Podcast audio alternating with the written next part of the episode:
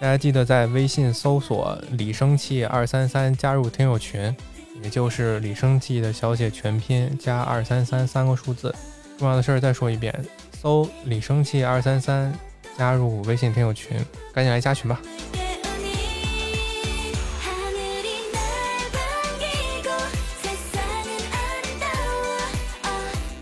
大家好，欢迎收听新一期的亚文化人，我是李生气。我是严迷糊，今天这期有点特殊啊，北京疫情有点严重，出入证也发了不少，所以除了就是住在什么这些小区里边的人呢，可能外边的人和我们里边的人都不太容易能出去，所以这个呃录音也挺困难的。但是我们这个节目呢，空一两期也不太好，所以呢，这次隆重有请我这个小严同学啊，我们一起来录一期特别的节目。当然，有可能下礼拜也还是我们俩。为什么我只答应了一期的价钱？给你加钱啊，给你加钱。所以呢，我们这期来聊聊什么呢？其实是一个我们之前不太涉及的话题，但是这么一个话题也对于我们整个电台调性来说也并不跑题，那就是综艺。嗯，那么说到最近比较火的综艺，那肯定就是浪姐，没错，《乘风破浪的姐姐》第三季。其实我别看我们之前聊过很多电影啊、影那个电视剧啊，或者一些书什么的这类东西，但是我本人和小严，其实我们两个看国内的综艺也不少，嗯，对吧？因为也是从小就看着电视上 演的那些东西长大的，什么《快乐大本营》啊、《天天向上》啊，湖南台比较有名的综艺都是看过的。嗯，然后下饭的时候就是会必须得配点什么东西放着，就哪怕我不看，肯定要播在那儿，就是有一个氛围在那儿才能吃得下饭。没错，那对于浪姐，其实有一个挺奇怪的事儿，一直很好奇，就是说，自从青三出事儿以来，选秀不是被禁了吗？但是《乘风破浪》它却能够顶着这个风头正式上线，而且声势还挺大的，不知道是为什么。就是老秀粉的话，还是比较知道，因为这两个节目模式其实是不一样的。然后像我们之前这种偶练呐、青你啊，包括创啊那边，都是属于从日韩这边拿过来的一零一系的选秀模式。然后他选的也都是这种专门就是为舞台这种而生的这种 idol。然后他们这种是有单独的这种偶像的职业感的这么一波人，不像我们之前可能那些呃喜欢的明星追这些明星，他们更多的也只是你的偶像，但他并不是很专业的说有偶像这个职业的划分。然后他们可能更多的是歌手或者是演员，反正他只要是一个艺人从事娱乐圈的行业，然后你喜欢他，他都叫你的偶像。其实他们两者概念还是不一样的。像偶像还有更多的要求，比如说他是不能恋爱的什么的。然后如果如果你看到偶像的新闻被爆出来的话，就他会塌房啊什么的，就很多这种事情。然后像是青三之前成为导火索，被国家就是禁掉这个节目模式，也是跟他这个偶像行业也是密不可分的，因为他会有这种全民打头的概念。嗯，然后除了说所有人都有资格去给他们打头之外，你还可以通过购买品牌方的产品，然后来加这个选秀的票来给他们打头。然后之前一个导火索很严重的一个粉圈的这个事件，就倒奶事件嘛，其实就非常的浪费，很不好的一个行为。然后二一个国家也是通过很多这个类似这两年这个清朗行动，其实国家对娱乐圈也是有关注到，因为这个圈其实还是挺乱的，有很多的乱象。然后浪姐其实她是很多成熟的这种姐姐、成熟的艺人，然后凑到一起，我觉得它更像是一个通告类的节目。然后这些姐姐就是上这个通告，然后我签这一长时间，我录制这个综艺大概需要几个月，然后把这些时间打包给你，然后去做更多是这种舞台竞演、公演的感觉。然后他所谓的这个限定的成团出道，其实和呃偶像的行业的那个成团出道还是不太一样的。然后这些姐姐其实主业也不是干这个，那我要被淘汰了呢？那被淘汰了，如果是浪姐，你还是在这个行业内有一定的地位，你还是干你之前的活动。就是他的意思是在于说，他只是接了一个项目，干了一个活儿。我要，比如说我是参加比赛的一个选手，然后我给他一报价，我不知道我会什么时候淘汰啊，我怎么给他报价？万一我一期我就回家了呢？就是之前我不知道你关没关注过，就是演员那个综艺，然后他们不也是很多成熟的演员去竞演吗？如坐针毡，啊啊，王慈贝啊，然后之前是有一季有那个袁立，就袁立其实在妈妈什么爸爸那个波人里面都是非常有名的、很出圈的这种演员嘛。然后他就是在网上爆料说他之前就是是说好了是进哦给多少，过是吧？对对对，进多少集什么的。然后他是具体是谈了几期，大大大概是具体谈了几期吧，就这么个意思。然后按期拿钱。嗯，就是这么的形式，然后其实是有类似这种概念的。那咱还是说回最新的这一季吧，嗯在经历了比如说之前很多那种选秀啊，无论是偶像模式，还是说呃之前的两季浪姐，那么你对新的这一季在开播之前有什么样的期待呢？新的的话，其实一开始我没有太知道说到底是谁来参加这个节目。其实我自从不干娱乐圈这个行业之后，有很多信息我都不会像以前一样就一直待在网上，然后什么信息都一手知道，然后包括公司有一些。啊、行业内的人员什么，然后大家聊天儿啊什么的，就会知道很多就是观众之前的信息嘛。但现在其实我自己也没有那么关注，然后只是在朋友圈里面，因为朋友很多还是在干这一行嘛，就转了那个他们的先导曲 MV 的那个视频，就芒果台他们拍的宣传片，对对，视频号里发的那条，就会有他们那英、宁静提着那个灯，然后走在前面作为引路人的那种感觉什么提灯？干什么什么提灯？干什么？吃 料吗？不是。嗯，然后就会有一种那种大姐大在前面领着你走，然后后面很多就大家都是外形特别靓丽，然后很气质很好的姐姐们在后面，然后会踏上很多个那个舞台，像一个船型的乘风破浪的感觉嘛。然后配上吴梦之，吴梦之她写的那个词。歌词就非常有意境，然后又让我对舞台重新燃起了那种向往之情。因为我也是想上去。因为我也是老秀粉了，然后包括后面就是职业上也会跟这个发生了关系，就一直是很向往这个舞台，然后包括那些光影啊，然后舞台的设计啊，就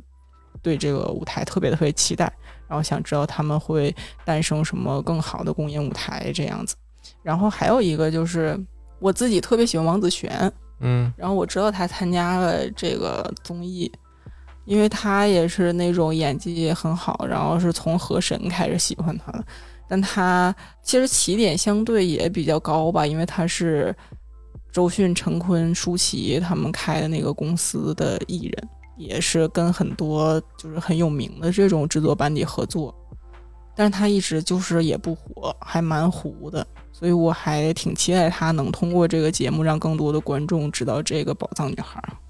然后最后可能就是这种乘风破浪的感觉吧，就希望呃边看一些综艺，还能给自己一些内心的力量，就更好了。两个礼拜节目更下来，王子璇的镜头还是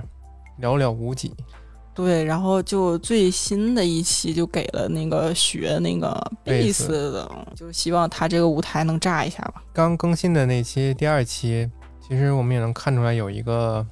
小变化，就是某个姐姐的镜头突然 变多了，是谁呢？是谁呢？王心凌嘛，不知道是不是节目安排好的，突然的，相相当于是一黑马吧，因为这个节目能看出来，他可能就是想搞这个宁静和那英他们两个头目，然后互相那个产生一些化学反应，但是没想到就是被呃第一期姐姐的那些亮相吧，每个人一个小节目，被王心凌她这么一个经典复刻、名场面再现，这个爱你，然后突然就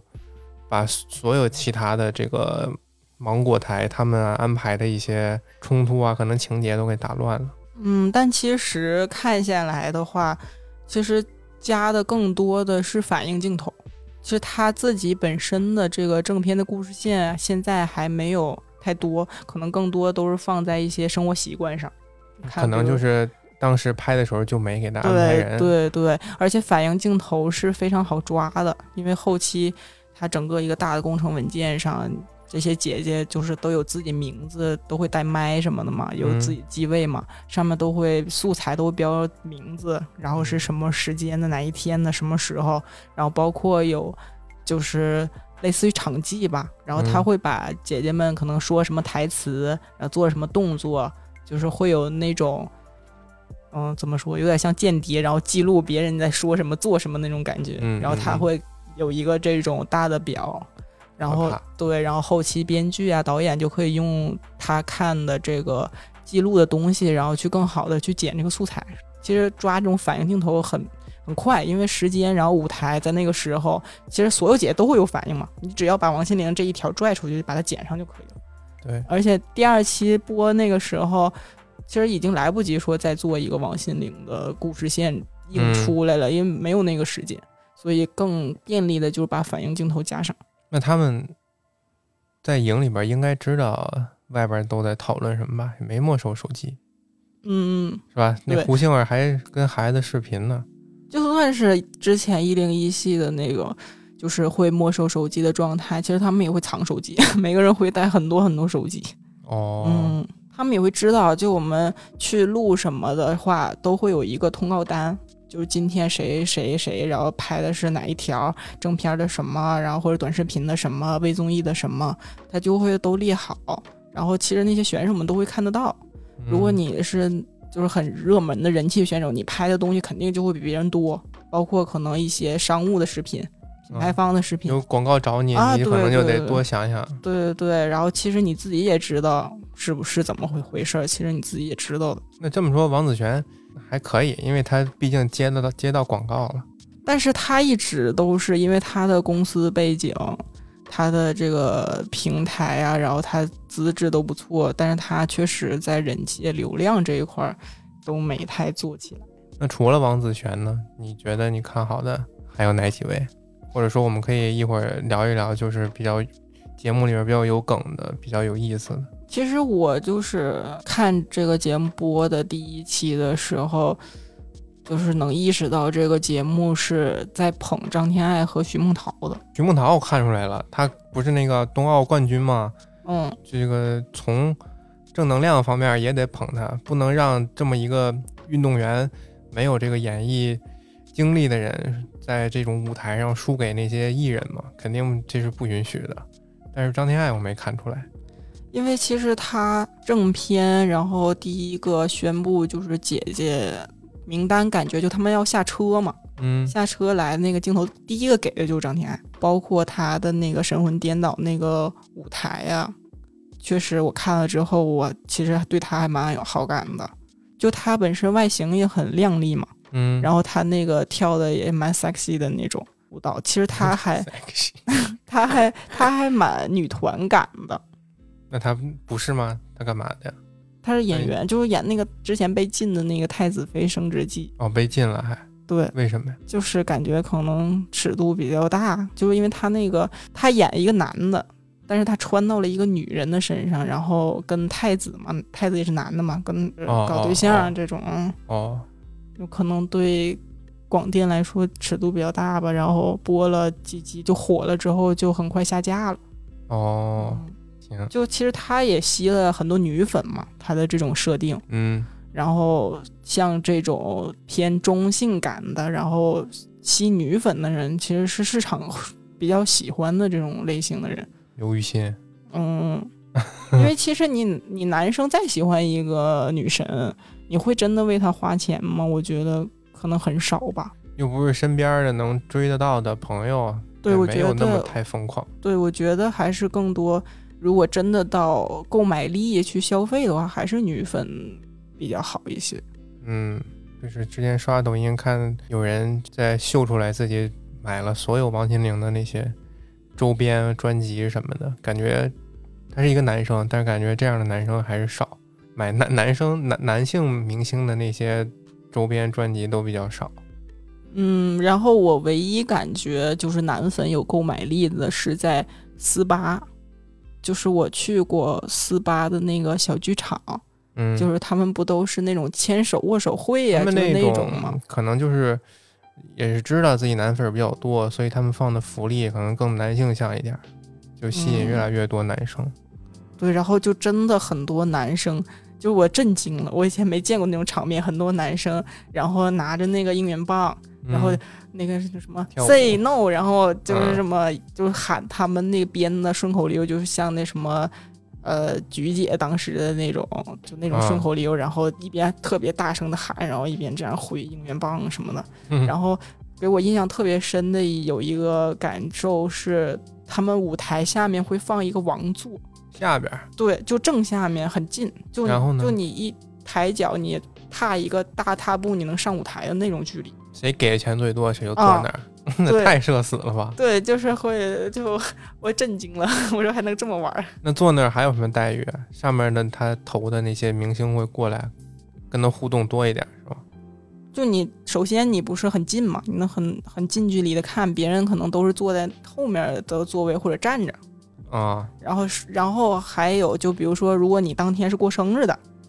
哦，那哦他们上面不就会有一些这种互动？然后可能比如说，呃，他们有一些互动环节，然后你坐在那儿的时候，你会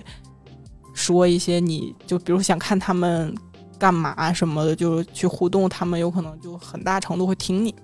哦，就。其实当时我还对这种小偶像存有一些刻板印象，我觉得这不是有点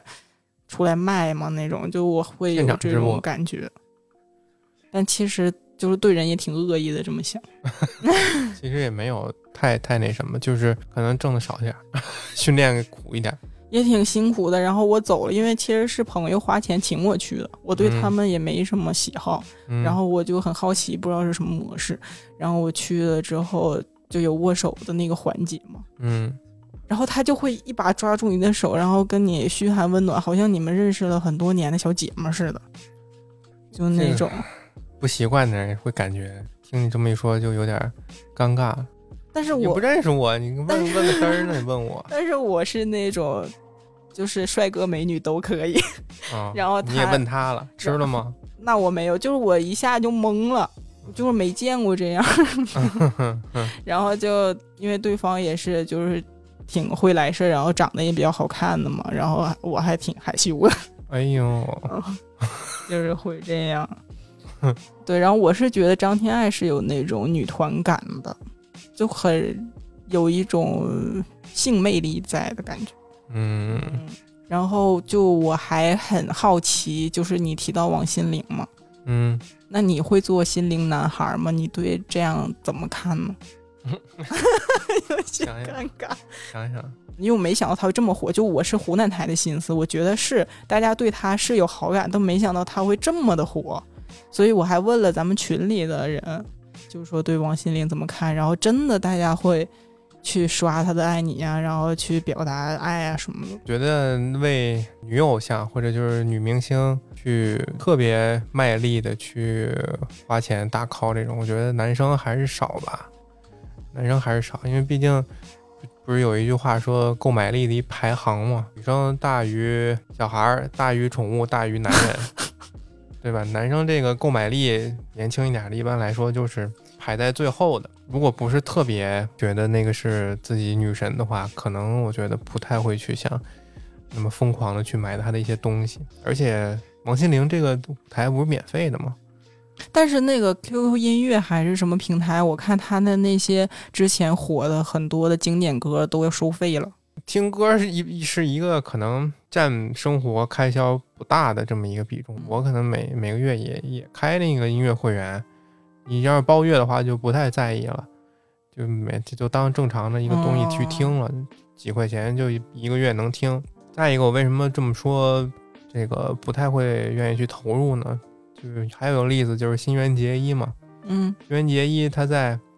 网上的粉中国的粉丝可能比日本所有人都多。啊啊，对吧？但是，一八年冬天的时候，还是哪年啊？反正我上大学那几年，《新垣结衣》有一个新的电影在中国上映了。那时候他所有的作品，其实中国内地都没有正式的引进过来，那是可能是近几年唯一一部引进过来一个电影，拍的还是中国人比较喜欢的题材——乒乓球。哦，但是那场那个电影的票房就非常的差。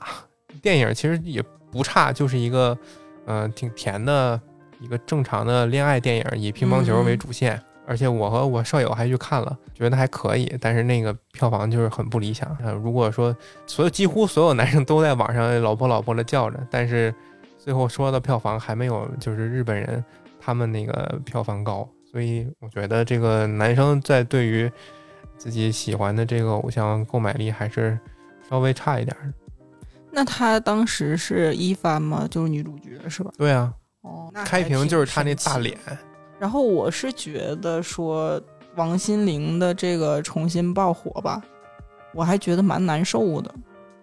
就是内娱后继无人。对，一个是一个是有这个想法，就是一个是因为她当时是那种很甜美、清新靓丽的，然后那个 MV 里是穿那个 JK 制服的嘛，嗯，然后出舞台她又穿了一身同样的这个 JK 制服。就是其实不切近景的话，你会看不出来有任何岁月的痕迹，就好像她还是当时那个小女孩，然后但是还是唱着当时那个爱你，就一下就很回忆杀嘛，让我想起之前看台偶啊那些青春岁月。微笑 pass，啊，对，然后他又有，其实那个时候的很多我们知道的歌手，什么蔡依林、周杰伦，他们都是基本上出一首歌就是爆款，嗯呗，大街小巷都会唱的那种，但是现在其实就很少了。嗯，我好像也没有再听见过谁是这种感觉的。还有一个就是，其实一直都在做这种回忆杀的题材，然后嗯。包括一些可能去挖之前二十年前娱乐圈火过的东西，像之前那个王牌，他不就爱搞这种回忆杀吗，每一嗯期都有嘛。对，我就感觉好像一个是，那你现在没有东西了，所以去往前挖；嗯。然后一个是，就感觉大家生活过得是真的不好，嗯，就是现在的环境真的太差了，所以大家才会说有没有一个寄托去回到以前青春那个时候，就还蛮轻松快乐，至少还年轻着的时候的感觉。对，就你不信不见得是喜欢王心凌这件事，你可能是想回忆起当初的自己，嗯还想和大家分享，就是可能我看的时候的其他的想法吧。然后我也想听听，就你作为男孩的视角，就你看了《浪姐》这种节目，你有什么感受？感觉他们对女生凑在一块儿，就还是就可能就像上学时候，你总能见到班里或者学校里那种氛围似的。女生一旦多了，就总会有那几种经典性格的女生出现。嗯一个是像那种黄小磊，比较男孩儿，然后看起来比较大大咧咧，但是总是照顾其其他她那个小姐妹那种的女生。然后再有那就是那种宁静，看起来就不太好惹的。然后还有王心凌这种一开始比较社恐，然后她可能跟着其他她那些姐妹玩一玩之后，她就有点放开了那种慢热型的选手，就感觉就是感觉就像是他们聚在一块，明星的那个样子就是不会那么明显，感觉就变成了几个普通的女生在一块儿玩儿吧那种感觉。你会真的去对应你认识的那些女孩的感觉，是不是把她想不起来确实是谁，但是哦总是觉得见过这么几种女生吧。那可能就是对你来说会有一个女性群像的这么一个感觉。嗯，那你会爱看这类节目吗？因为就是之前也是一直上文科班，嗯所以就班里女生比较多，她们那种聚在一块儿那个感觉，就挺有我 上高中那种班里的那种感觉似的。也没什么特殊的能够让我觉得记忆的点吧，但是觉得他们这个氛围还是挺轻松的，不会像是说要还有十天高考冲刺，或者说大家都争着内卷这么一个氛围，感觉和他节目宣传的那种谁当第一谁是女王的这种调性还有点相反，他们反而挺挺融洽的相处。但其实我是觉得他这个节目也是做到第三季了嘛，嗯其实也是比较后期了，也很难再说推陈出新嘛，就越做最后肯定还是困境很大。然后一开始给我的感觉就是看了第一期，就是那个两个老大，嗯。就一个宁静一个那英嘛，就老是暗搓搓的，就是给他俩剪一些那种 撕的点，嗯，宁静儿，嗯，就是就是老是搞这种扯头花的一些，然后他不会特别明面儿，不像是第一嗯。季有的时候可能有一些什么争吵啊，什么那种很明着来的东西，嗯，就是是要你就去细品，就他们的那些对话，对。那种感觉。然后当时我就觉得说这个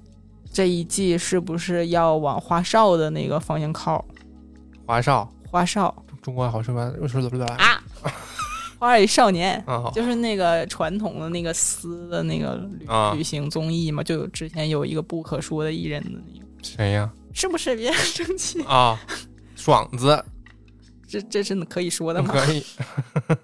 有我他我我是觉得我是想要往这种故事线剪的。哦，然后我也有听有人爆料说，就是其实宁静是不想来了的，然哦，后但是他实在给太多了。对，然后其实你你发现，如果这个，比如说把宁宁去掉了，只有那英，其实也是承担不起这一部分来的。你会觉得那英就是蛮傻的，那英他老师不是说吗？这嗓子长得挺好，就长了个狗脑子。这是什么老师？然后后面不知道他会不会就是说，因为王心凌现在爆火了嘛，不知道会不会会有新的故事线紧急加班儿。然后就是会看到很多就是磕 CP 的部分，谁和谁呀？那个刘恋很高材生，好北大的吧，我记得他是刘恋和谁啊？赵梦。不是？我就说就是会选这样的人，嗯就是他奥美的总监嘛，然后又很高学历，然后他是就是是明着面的提出过自己的性向的这种人，嗯然后包括你看选的这些，像郭采洁来的，他也是把之前那种小女孩的柔美的都是去掉的，然后也是留的那个狼尾的发型。我没觉得她是他他有小女孩那个。她之前刚就是没演故里的时候，她是那种就是甜美系女孩，因为她唱 因为他人生分为故里前和故里后。对，我觉得是，就是顾里也是对她来说应该是一个里程碑。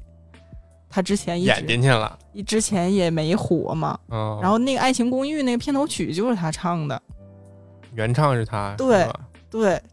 就是脱了鞋子跳舞。我的未来啊对对，其实你能感受到他之前走的是那个范儿的，很哦清新，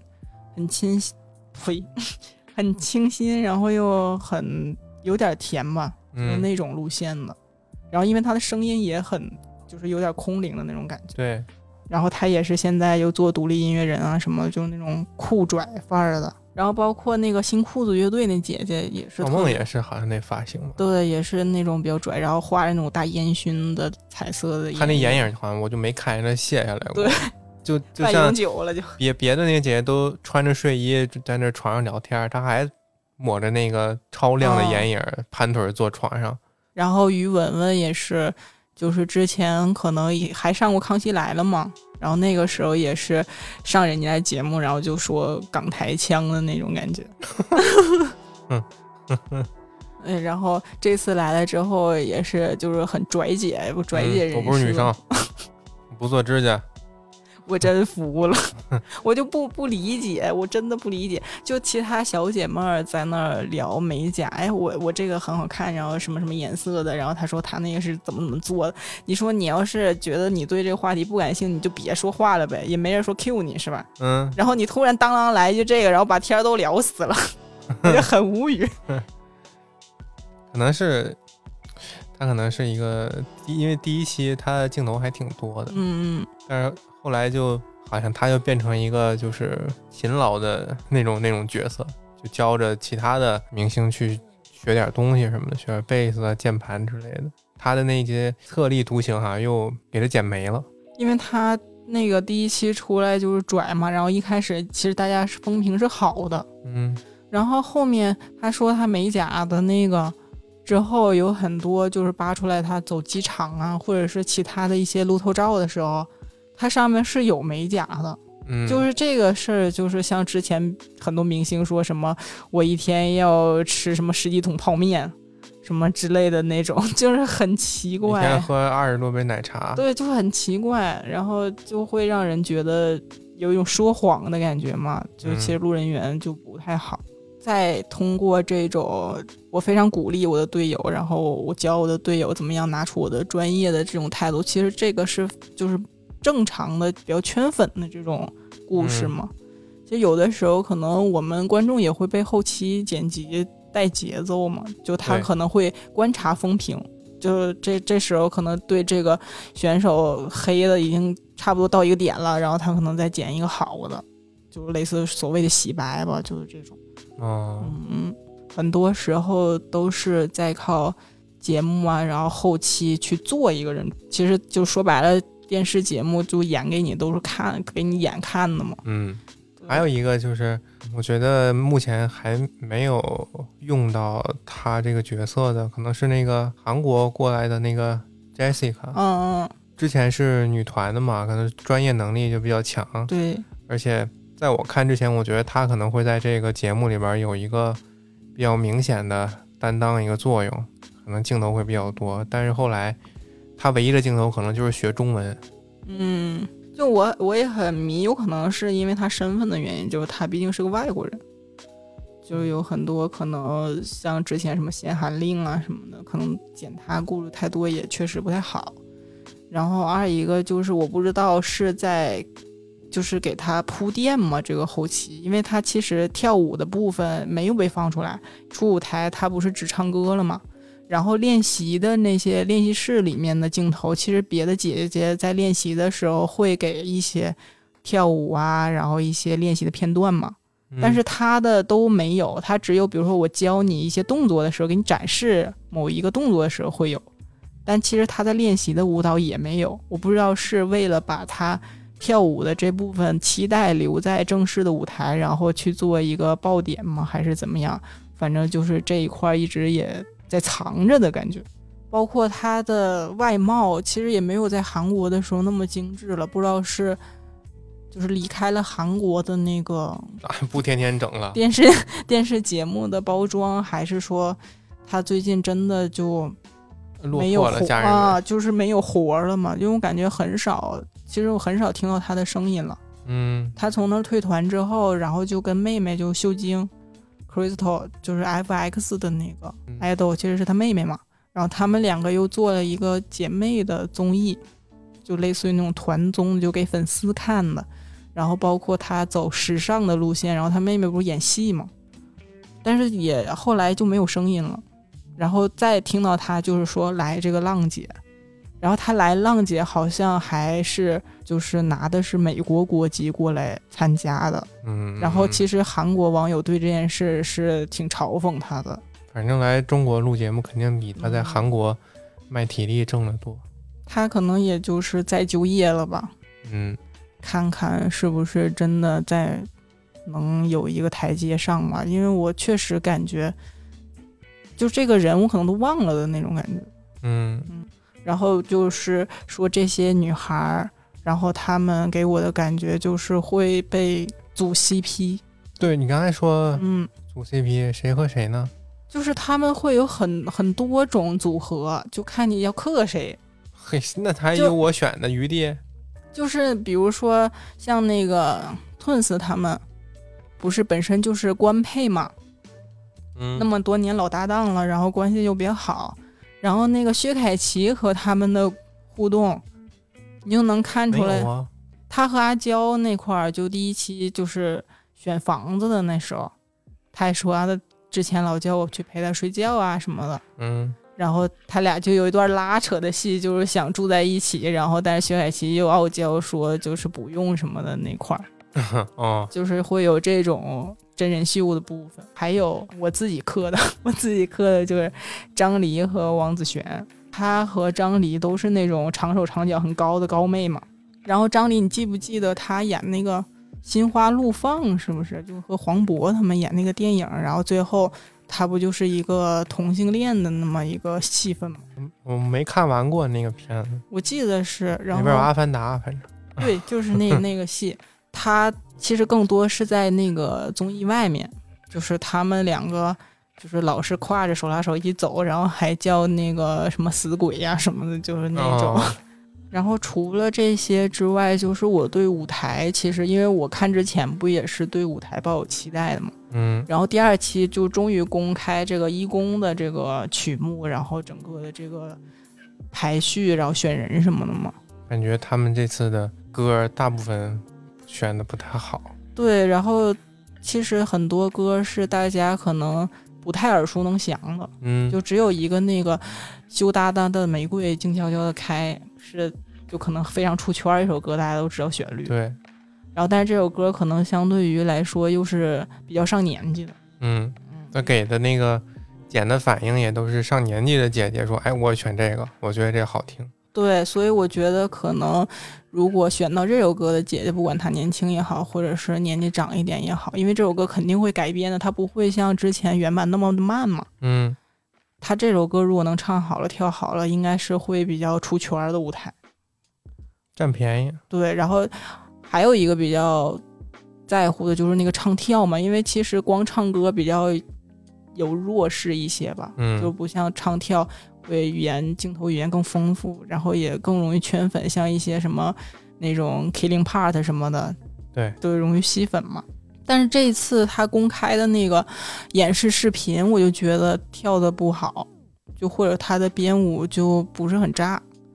就我还。嗯，就觉得不太理想。然后我很期待说后面有一些比较好的舞台，或者是通过这些姐姐们的呃改编之间的化学反应，能让这首歌就是从陌生，然后能让大家觉得会很好听吧。我比较期待这一块儿。然后就是还有一个，就是我觉得概念特别好的是那个生日花，就他们第一期进来有一个生日花的那个嗯概念。因为现在其实疫情在家，大家不管种菜也好，然后会对绿植比较热，就跟那个露营似的，突然就对，突然火起来了。是花儿。然后他们其实，比如说，如果你只买了一堆什么什么花，就会感觉很俗气，或者是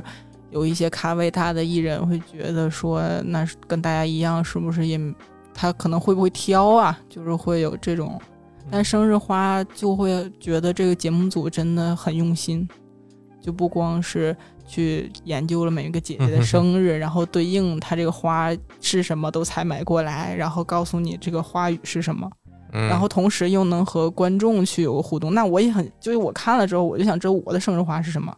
完我不就拿手机在查吗？嗯然后就觉得说，那我的那个花语是什么？就还觉得挺有意思的。如果这个花真的是好养活的，没准儿就买了就下单了，我就买回来家嗯养嘛，对吧？芒果应该再开一个花店，对这吃算了。然后就是“乘风破浪”这四个字，就是这个主题立意的突破感，就是刚刚才有一些苗头吧。就是这些人从不会这个舞台，然后到去刻苦的努力去练，因为第二期在都在练这个舞台嘛，其实也开始会铺这些很努力的线呀，然后一些努力的价值观的输出什么的。嗯，但是可能还比较浅，就停留在完成舞台这一块儿。希望就也能看到更多更好的舞台，然后同时能看到更多正能量吧。我以为这期它会有至少一个舞台出来，没想到全是真人秀。嗯，其实真人秀这么多练习镜头，如果没有像比如说之前那些季有那种特别撕的片段的话，嗯，就什么黄圣依他们当时那时候的话，就其实还很难撑话题的，嗯然后收视可能也比较平。嗯，我觉得这季他选歌儿这个机制做的至少比第一季强得多。这季他是选了队长，然后让队长好像自己去拉人。嗯然后第一季我记得就是好像根据什么什么东西，然后把那几首歌备选的几首歌分了几个区域，然后让几个有代表性的姐姐先去站在那儿去，然后看剩下的姐姐想去哪个歌。所以就有的歌比较冷门，或者有的姐姐和别人不熟，她就会很尴尬的被剩在那儿。然后这次选人就是大家都聚在一起，所以就不会出现你看那个人都没有人拉，那个人没有人选这种比较尴尬的情况出现。但你说的这个尴尬的情况出现，其实在第一期那个初始队长的时候就有，就是他们不是问谁愿意首发队长那个，然后哦他们先出舞台先表演，然后大家去投票，然后谁的票数多谁可以那个嘛啊，然后当时那个其实唐诗逸他不也是舞蹈非常非常牛嘛，嗯，但是他确实是这个圈子的话，相当于小透明。其实多少投票除了专业能力，然后观众缘之外，也有很多是人情票嘛。我觉得出头的好像都往往不是那种特别咖位大的明星。王小磊他也举手，就是看你敢不敢嘛。嗯，好像他们就是咖位不大，都决定，反正我也最差也就这样了，我不如 多整点镜头出来。这就这个逻辑就很像是创创一，就那个强东岳举手说 battle 那一块儿，其实强东岳一开始你也是不知道，因为很多现在选秀不都回锅肉嘛。嗯，但是其实他虽然也是回锅肉，但是大家对他的认知还是比较低的状态。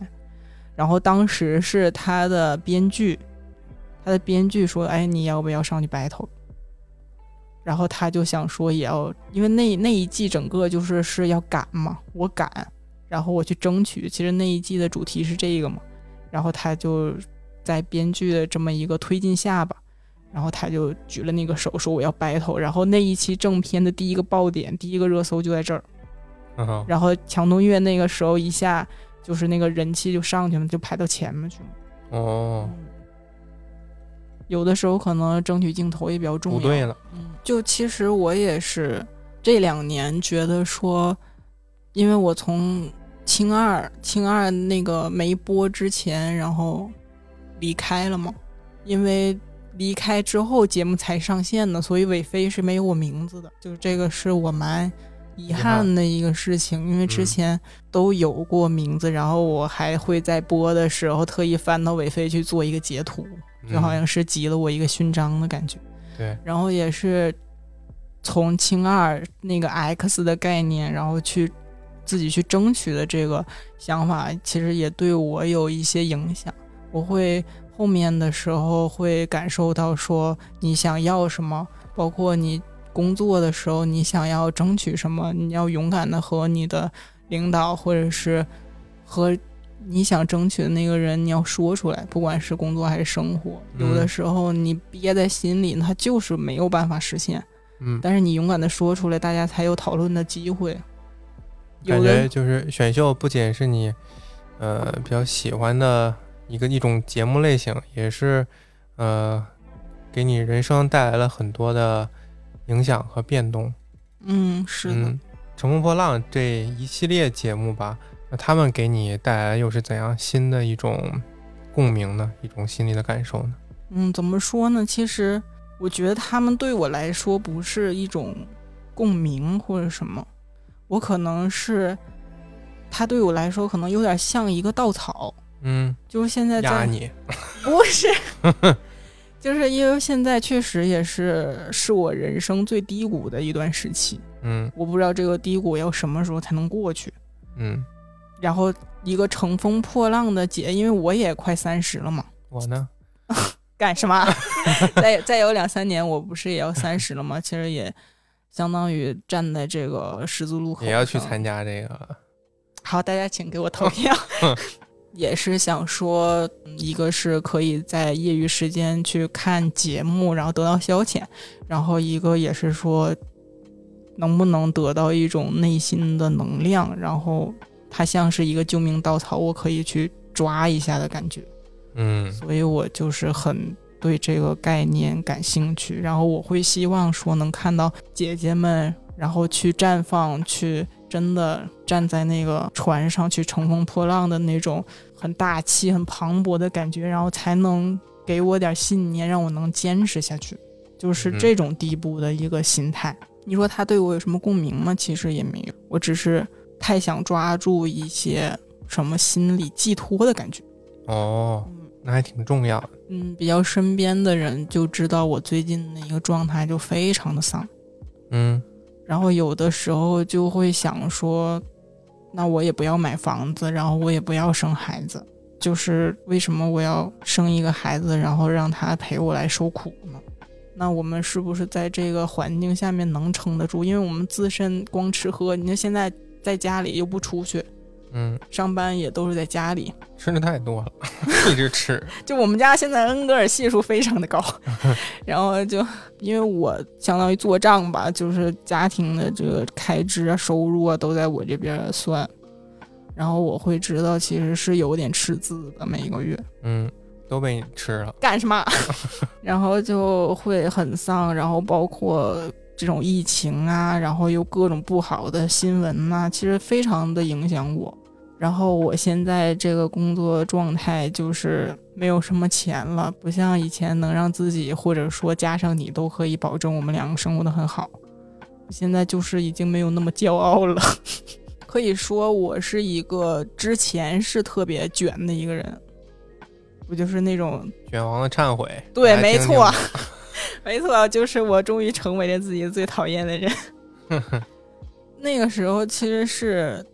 我也是追星，因为我不是一直看选秀嘛，我特别喜欢选秀。然后我是看超女快男的那波人，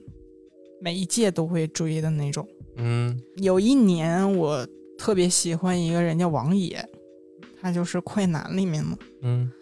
然后他因为因为那个时候，艺人他要活动，他要干嘛干嘛的，其实基本上都会在这种大城市，一般都在北京对吧？人多呀，花得对然后起钱。对，然后你说像我们之前那个小城市，那除了是那种什么商演，就是下乡商演吧，能到我们那儿去，但其饭实店开业，对，但其实我们那儿也没去过什么明星，就只有张瑞自己家开的烧烤店。然后你就想去看他，所以你就大学的时候，那时候不是没什么事儿，我学艺术的，嗯其实课也比较少，报名那个后援会，跟着后援会的一个啊、呃辽宁这边的一个所谓的会长嘿，然后就跟他就也是一个姐姐，就完全陌生，你根本不认识这个人，你知道吗？你胆儿真大，真行。，对，就是你完全不可想，这不能再来第二回的事情。你完全陌生的人，然后你就跟着他就走了，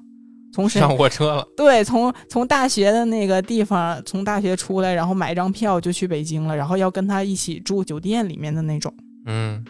就完全无法想象，居然是和一个陌生人，然后你完全都什么，你下反诈 APP 了吗？就完全不会有这种想法。然后你去北京去看他，然后他会就是还蛮会营业的，就握手抓住你，跟人嘘寒问暖，就就是会问戴过手绢了吗？问你吃饭了吗？因为那个时候就是你也顾不上吃饭嘛，就一直在后面去等他什么时候就是登舞台嘛，哦什么时候怎么怎么跟你嘘寒问暖？是在台上吗？就是在后场的时候，他在台边儿上，然后我坐在台底下，哦，然后他就问问我吃饭了吗？你流哈喇，没事呢，哥哥，没事呢。然后然后不是就是，其实那个时候你都不知道该怎么说话了，你知道吗？啊紧啊紧张了。啊啊 然后他就是会比你在电视上看到的更好看，嗯然后高高的、瘦瘦的，然后又很有很有肌肉。嗯，然后就你就特别不好意思，然后就摇了摇头，什么也没说。没吃呢。然后就他们旁边的人，工作人员会介绍说啊，这个是从你老家那边过来的，就是买票过来的粉丝啊，对，就是很远嘛，来支持你的。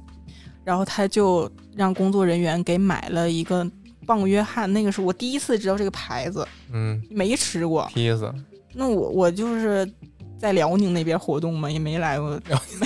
对没辽宁 的艺人，没怎么来过大城市。然后就是什么一个叫棒约翰的嗯披萨，你那个时候其实你不怎么吃披萨这个东西，但是你因为那次之后，你就爱上了披萨，你知道吧？来俩妹妹来份打卤囊，安排。就是你会对这个品牌也会嗯。有一种不一样的情 怀，然后你去帮约翰工作了，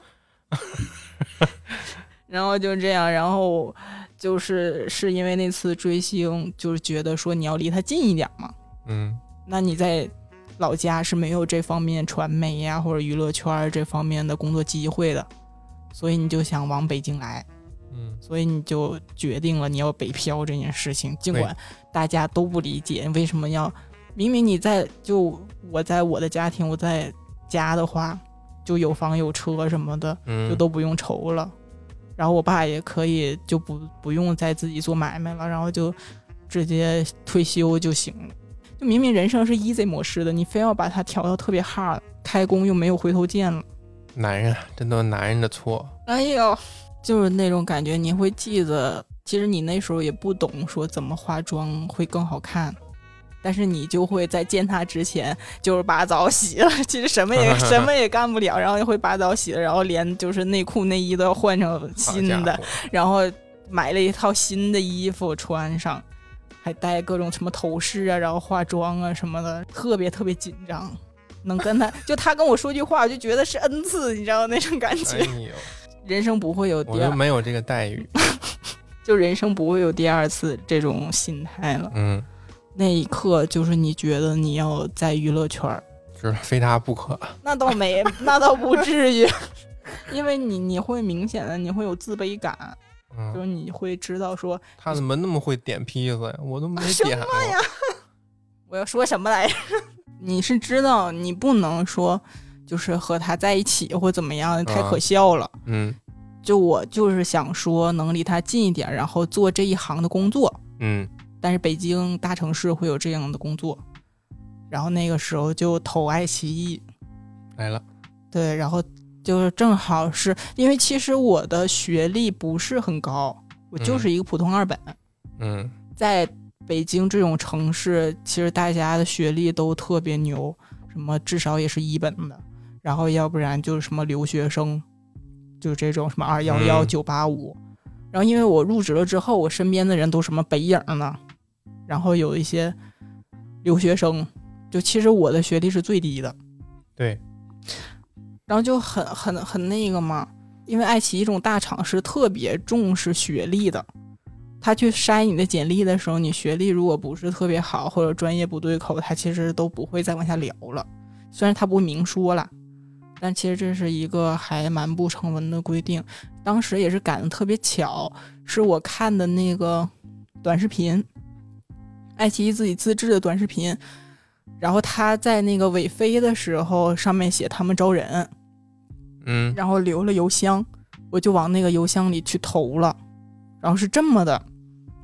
他们实在是太缺人了，然后是节目组直接就是那个组长在招人，哦所以我就正好就被录用了。然后录用之后，因为我们那个时候不是没有毕业嘛，相当于是实习生。然后当时是有三个实习生加我，其实当时我是不知道的，只能留下一个，那你咋不到呢？人家因为没有人，因为没有人明说这件事情。哦，但是最后其实是只能留下一个了。然后我那个时候就是我会每天三四点半夜三四点下班，因为我真的什么行，一开始我真的什么都不会，嗯，然后都是那个姐姐一个字儿一个字儿教我的那种，我还挺感谢她的，因为很少你会遇到那种人会真的教你。懒得理你。对，然后她还真挺好的，就是在教了我。一个是可能当时我的能力确实比较低，然后干得慢，电脑是怎么开机呀，姐姐？那也不至于打吧。字不会。人然后家人家一个小时打完了，人家打了三四点。嘿，然后然后最最有意思的你知道吗？就是因为我如果在公司看剧的话是不需要 VIP 的嘛，但是我哦如果我要是回家看的话，我需要买，公司不会白送你，就是你还是要会，就是内部价去买，可能半价。然后但是我在公司后台看不是不用要钱吗，哦，我就半夜那时候就是等那个片子上线的功夫去点个外卖，然后就把后台那个最好的我们啊，就是那种热播的剧什么打开，边看边吃。然后我还会拍一个照片，或者是截下我 我的那个 对，然后会截下我的那个工作的一些什么东西，就是你这种人，然后会发朋友圈那种，你没艾特出来他们，就是就是很无语。然后就是三四点钟你会看见我在那儿发 发那种见过凌晨四点钟的北京吗？是吗？就是你你不知道你的心里是什么，就是那时候你不懂，嗯然后但是你也不会说，哎，今天好辛苦啊什么的。嗯其实你说的还是别的，但是你就想让你朋友圈的人知道你很努力，你朋友圈人都知道你装什么装什么逼，就是那种特别卷，然后真的是忙忙到三四点钟，嗯就是你没有一刻在摸鱼，真行，就是你一直在忙，然后只有说憋不住了上个厕所，赶紧去一趟，然后回来其实还是在忙。好家伙，就这么坚持着。然后早上我也不会调休，早上那个时候是七点七到十嘛，嗯，然后我会在六七到十是什么？哎不是不是不是七，那个十到十到七嘛，就是十点对十点上班，然后七点下班嘛。嗯然后我会在九点半，每天九点半之前我肯定就到了，嗯，然后我就住在公离公司两站地的地方，天天风雨无阻，我走路去。真行，然后就这样熬着熬了熬了两个月吧，然后就马上我要毕业了，因为我那时候离毕业还有仨月，嗯然后马上要毕业了，那个时候就突然说只能转正一个，然后他们都觉得太累了，太辛苦了，因为他们有中传的，然后还有一些就可能学历比较好的学校的，就是说比较好再找下份工作吧，毕竟你在大厂已经有实习的经历了嘛。嗯。但是我不是，我就觉得，因为我也真真切投过简历，是真的没有人要，可不嘛，然后我就不不想走，然后也不敢走，就一直在坚持。有的时候我真的挺难的，就是我住的那个房子三千五嘛，因为离公司中关村特别近，真的很贵。嗯然后还是合租的那种，三个房间，我是一间单人床，就是两个人都住不了的那种，只有一个单人床，然后一张桌子、一个椅子、一个衣柜，然后就没了，因为再多你那个都你都没有下脚的地儿了。然后我每天回到家之后都很痛苦，我都想把那个窗户打开，我从十八楼跳下去的那种心理，但我都一直就就边哭边坚持。真行，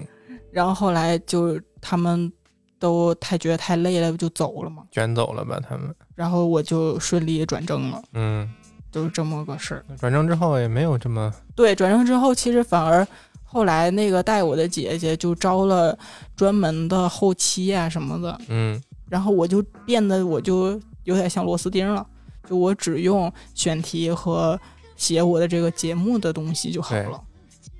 然后我每周可能只写一个。轻松了，对，就变得非常轻松，而且你上手了，你熟了之后，你就知道这套路了，嗯就更更更油了。我可能我这五天工作日，我只工作了半天，然后剩下我都在摸鱼。然后在后面的时候也是，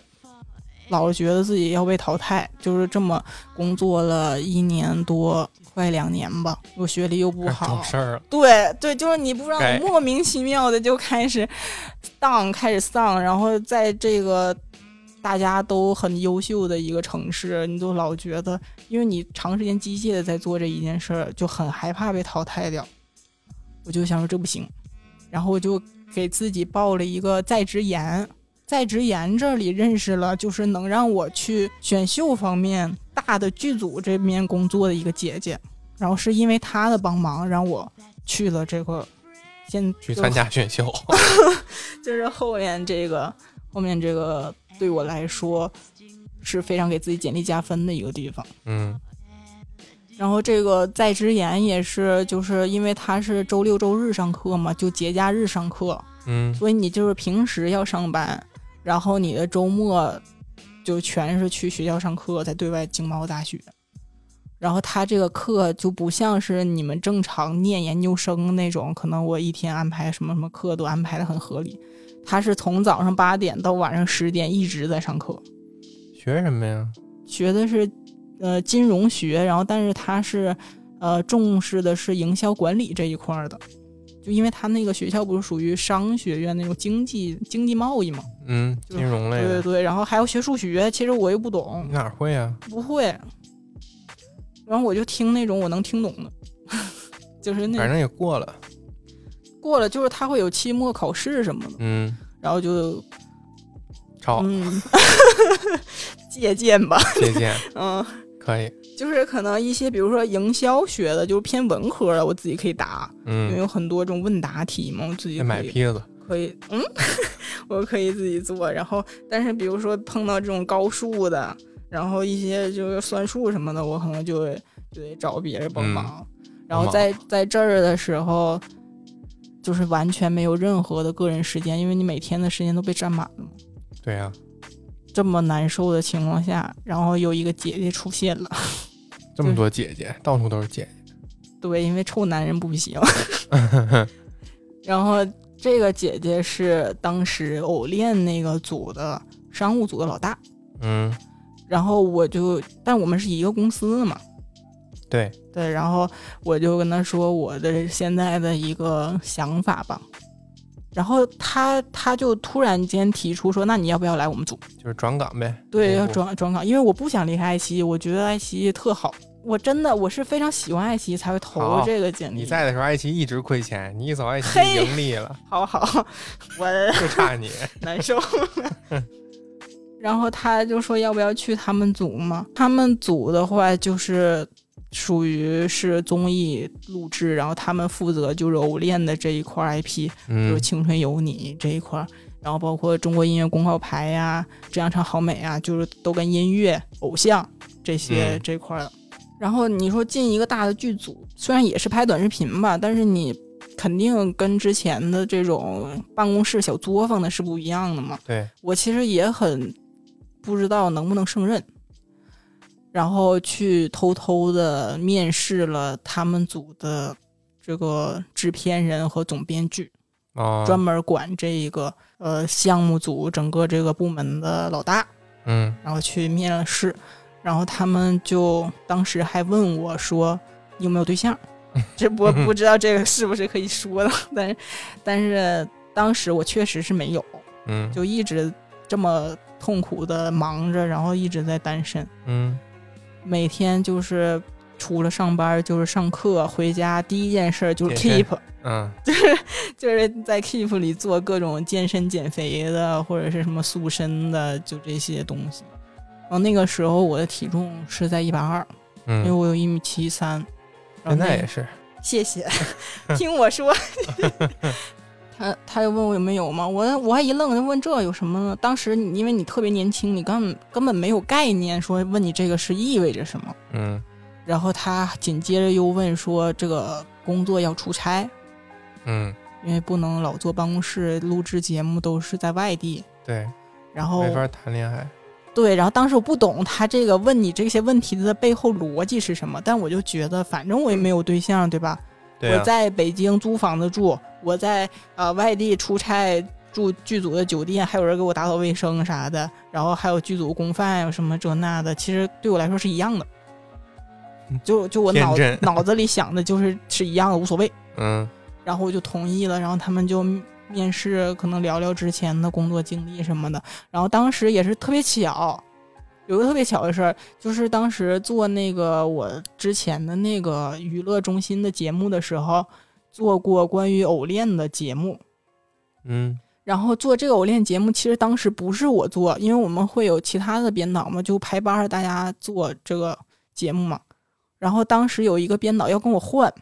哦，他说他有事儿不怎么的，反正他要跟我换，然后我就寻思帮忙呗，那他有事儿，那我就跟他换一个，我多写一期呗，然后我就跟他换了，然后是我写了，正好是轮到偶练宣传期的时候，嗯我，就写了偶练方面的一个节目，赶上了。对，然后就正好是有过这样的一个作品，然后被他们认可了，然后就成功的面试成功了。嗯面试成功之后，我就开始和我这边娱乐中心老大谈，因为我要走，嗯，对，因为我是背着他去，背着他去面试的。是，然后那个老大特别生气，我俩聊的有点不太愉快。啊、但是其实我也不敢说多不礼貌的话，其实我还是很卑微的。但是他就是挺生气，说我背着他要走这件事，嗯，这摔门而走，然后那门梆一声，夺门而出，然后就背给我给我吓到了。然后嗯别的办公室同事也都听见，因为大家不都像一个大网吧似的在外面工作嘛。然后大家都问我怎么了，怎么了，然后我也特别害怕，然后是不是得罪他呀什么的，嗯就是、啊，就好好的好的特别紧张什么。然后最后反正我就是觉得我得去充实自己，让自己变得更强吧，就特别卷的那种心态，就老觉得自己停下来就难受。对我也不明白为什么自己要这么想，然后就后来还是成功的转岗了。转岗之后就开始，老大老大气死了，把老大气死，成功转岗。那后后来反正我去那个转岗没多长时间，那老大也离职了。哦，嗯，真被你气的，削发为尼呢，嘿回家。他他，但是他现在也在搞偶像，就是哦，跟别的人合伙做的一个什么偶像公司的那种感觉，哦，然后还送送这些啊练习生去青山了。嘿变成了 讨厌的样子。就是他其实他也心态特别年轻，然后长得也还蛮年轻的，嗯，然后就这样去了过剧组的生活。刚转岗没几天，我不就跟你好了吗？真不应该。然后，然后就谈上恋爱，你就知道说，就是有没有对象和出不出差这件事情嗯，是不是 OK 的了。要当初问你这个？就咱俩就每次可能比如说俩礼拜或者一个月见一次嘛，那个时候在廊坊，嗯，就离你家还比较近嘛，我住廊坊。你坐通州嘛，嗯？然后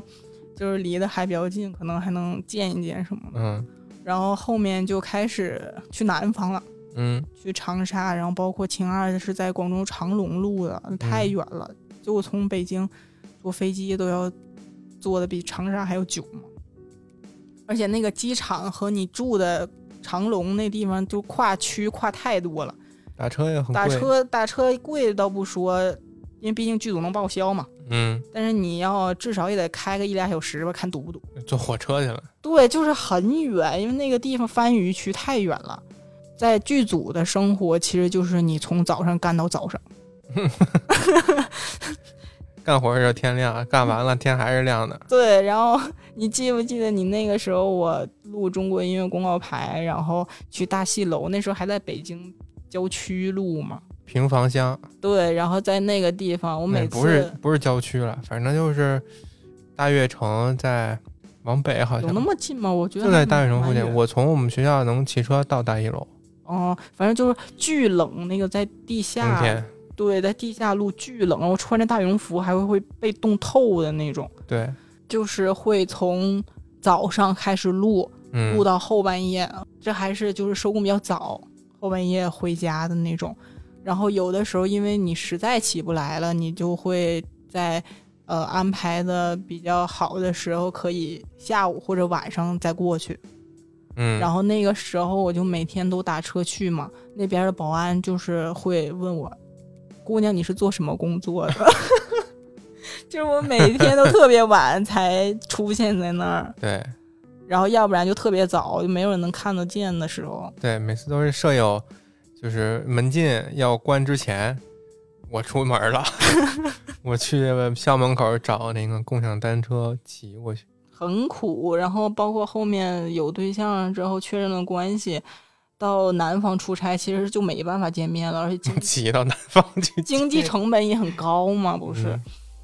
经济成本又高，那个时候就你会发现，原来就真的你没有完全的私人空间，因为嗯你没有下班这个概念。你上班的时候录制是跟同事，你回酒店睡觉你还是跟同事，然后你是没有任何休息的，没有节假日，没有过年，这时候想休息了。就是我完全是在走极端。嗯，然后就非常非常的累，就是有的时候心脏会受不了的那种。然后后后，嗯，然后后面会看很多就是艺人猝死啊这种嗯新闻。然后有一次我真的是心脏疼的不行，在录《青二》的时候，因为那个时候初期不是有一百多个小姐姐吗？嗯了呗。就是你是一直站着在录，你要告诉选手怎么去录你这个视频，然后包括说一百多遍。对，然后包括你的机位要跟摄像对，然后又跟 PD 对，又后期对什么的，你就你一直是站着站着站着，一点坐着的时间都没有，然后吃饭都得赶紧。啊哇哇哇！赶紧吃，然后那个饭可能都是凉的，因为你嗯不能在饭点儿吃。对，你这个刚吃，可能那个就来了，你就就得放下筷子，嗯就是那种状态。然后身体我实在是有点受不了了，然后我就跟领导说，我坚持不了了。当时其实还在 battle，因为领导说你毕竟也待这么长时间了，我确实也不想让你走嘛。嗯，我找人，就是很说白了，我再找个人，我不也需要时间嘛。对呀、然后他就不太不太想让我走，但是他跟我谈判的说是每一个月吧，让我派我回北京，派我回北京去做别的东西，这样我有借口说可以回来一趟。嗯然后刚开始我想说妥协一下，毕竟这个公司不也很大很好嘛，那就同意了。但你去上之后，你会发现这件事不是你想那么简单，因为他可能只是给你画了个饼，就是他就算他想派你去，你可能也没法回来，然后你就等不到那一天，再加上你每天都在这样超负荷的工作，我真的是有一天，就是你躺躺在那儿，你起不来了。可不嘛。然后我就跟他说我不行了，我要离职。然后再加上就是有你在牵挂着我嘛，就是我真的感觉没有办法，就像嗯老曲说他他不一直在出差这件事吗？对，我没有办法再接受这件事了。那时候离职的也挺巧的，刚走没多久，那边疫情就哦对发展起来了。对，当时是坐车去长隆里面拍摄嘛，然后那个坐个过山车，然后那个组里面有人说那个最近老有流感，那个时候嗯不知道是疫情，然后说那时候老有流感，最近感冒的人很多，要注意啊什么的。然后说买口罩吧，要不，因为其实、嗯其实那个时候娱乐圈的人他都会戴口罩的，就是工作人员也是，其实自拍上都是口罩。对，其实他都会戴口罩，因为不想被镜头拍到，或者是就是太疲惫了，对，太疲惫了这个身体，然后就戴个口罩遮一下，然后都会戴口罩。但是有一天突然发现口罩你买不到了，嗯，在广州的时候买不到，要摇号。我觉得这个事儿很很奇怪，然后要摇号，对，就是那广州政府给你发号，这我都不知道。然后让让你去去买，你才能有资格买到。嗯，然后就很多剧组里的小伙伴儿开始感冒，然后大家去那你们都是，我觉得都是得上了。不知道，因为那个时候你你谁知道有什么疫情啊？以为就是普通换季感冒，这有什么的？嗯，这不都感冒吗？然后之后再过了一个月，开始死人了。剧组里开始死人。不不不不不，就是新闻里开始嗯说有什么流感，然后死人什么的，然后就觉得特别可怕。嗯然后正很巧，我就是谈的离职的日期就是在过年前，对，因为我需要回家过年，我想回家过年，嗯然后我就走了。走了，我前脚到家，后脚过年，然后不就爆了吗？对，您就在家待了好久。对，然后那个时候就剧组其实也封起来了，就是那些选手也不能来回走了嘛，嗯就整个录制什么的也都延了不少。我就觉得还挺巧的，然后是从二零年开了爱奇艺，然后离开之后其实过得也很不理想，虽然说薪资是比以前越来越高了。但是可能你从一个特别单纯只知道做内容的一个平台出来之后，开始融入不到正常的这种私企的拼杀当中，嗯然后去了一个在医美行业比较知名的公司吧，就是人也很多，也有点像大厂规模的一个公司。嗯，去了之后就是《甄嬛传》，对，就是翠不知道国打烂他的嘴，然后我就是被打的那个。不知道他们在干嘛，不是做医美吗？开始撕嘴了。就是不懂，然后就是活没活过三集，我就挺、嗯我一直在挺，然后挺到第三个月，我实在挺不下去了，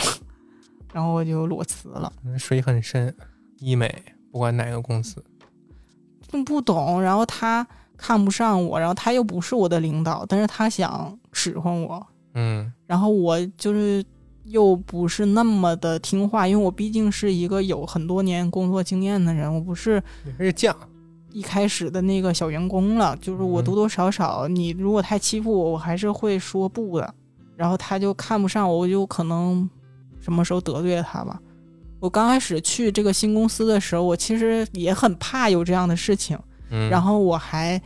就是尽量不说话，就很怕说错嘛，尽量不说话，然后还会买很多小零食分给大家，就是喂狗了。对，然后就很无语。然后他来搞我，然后还会带着其他部门的人来一起搞我。嗯，我实在是受不了，就是你没办法去专注干活这件事情，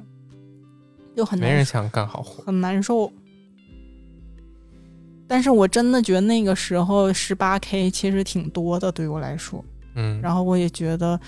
呃，工资啊什么待遇啊都不错，但是我实在受不了，我就一气之下裸辞，就是太有底气了，你知道吗？就你从小就没这样被对待过，嗯然后家里就是也都会，不论你干什么都比较支持吧。虽然说他可能不认可你，但是他还会支持你，嗯就比较有底气吧。就是这种，就说裸辞就裸辞了。嗯然后去了后面这家公司，后面这家公司包三餐，然后离家又比较近，著名饮料厂，然后我真的很喜欢，，对，嗯。很喜欢他喝他这个饮料，嗯。然后包括他整个营销啊，我感觉还比较好。然后我就嗯想说，在品牌方的话，是不是有更海盐啊、菠萝呀、对，然山后桃子啊，然后在品牌方可能会有更多话语权吧，我就想说跳一下子。然后当时面试的经历不就很奇葩吗？然后还跟你说过，嗯，我就感像小红书上都有吐槽吐槽他的人，然后还被他删稿，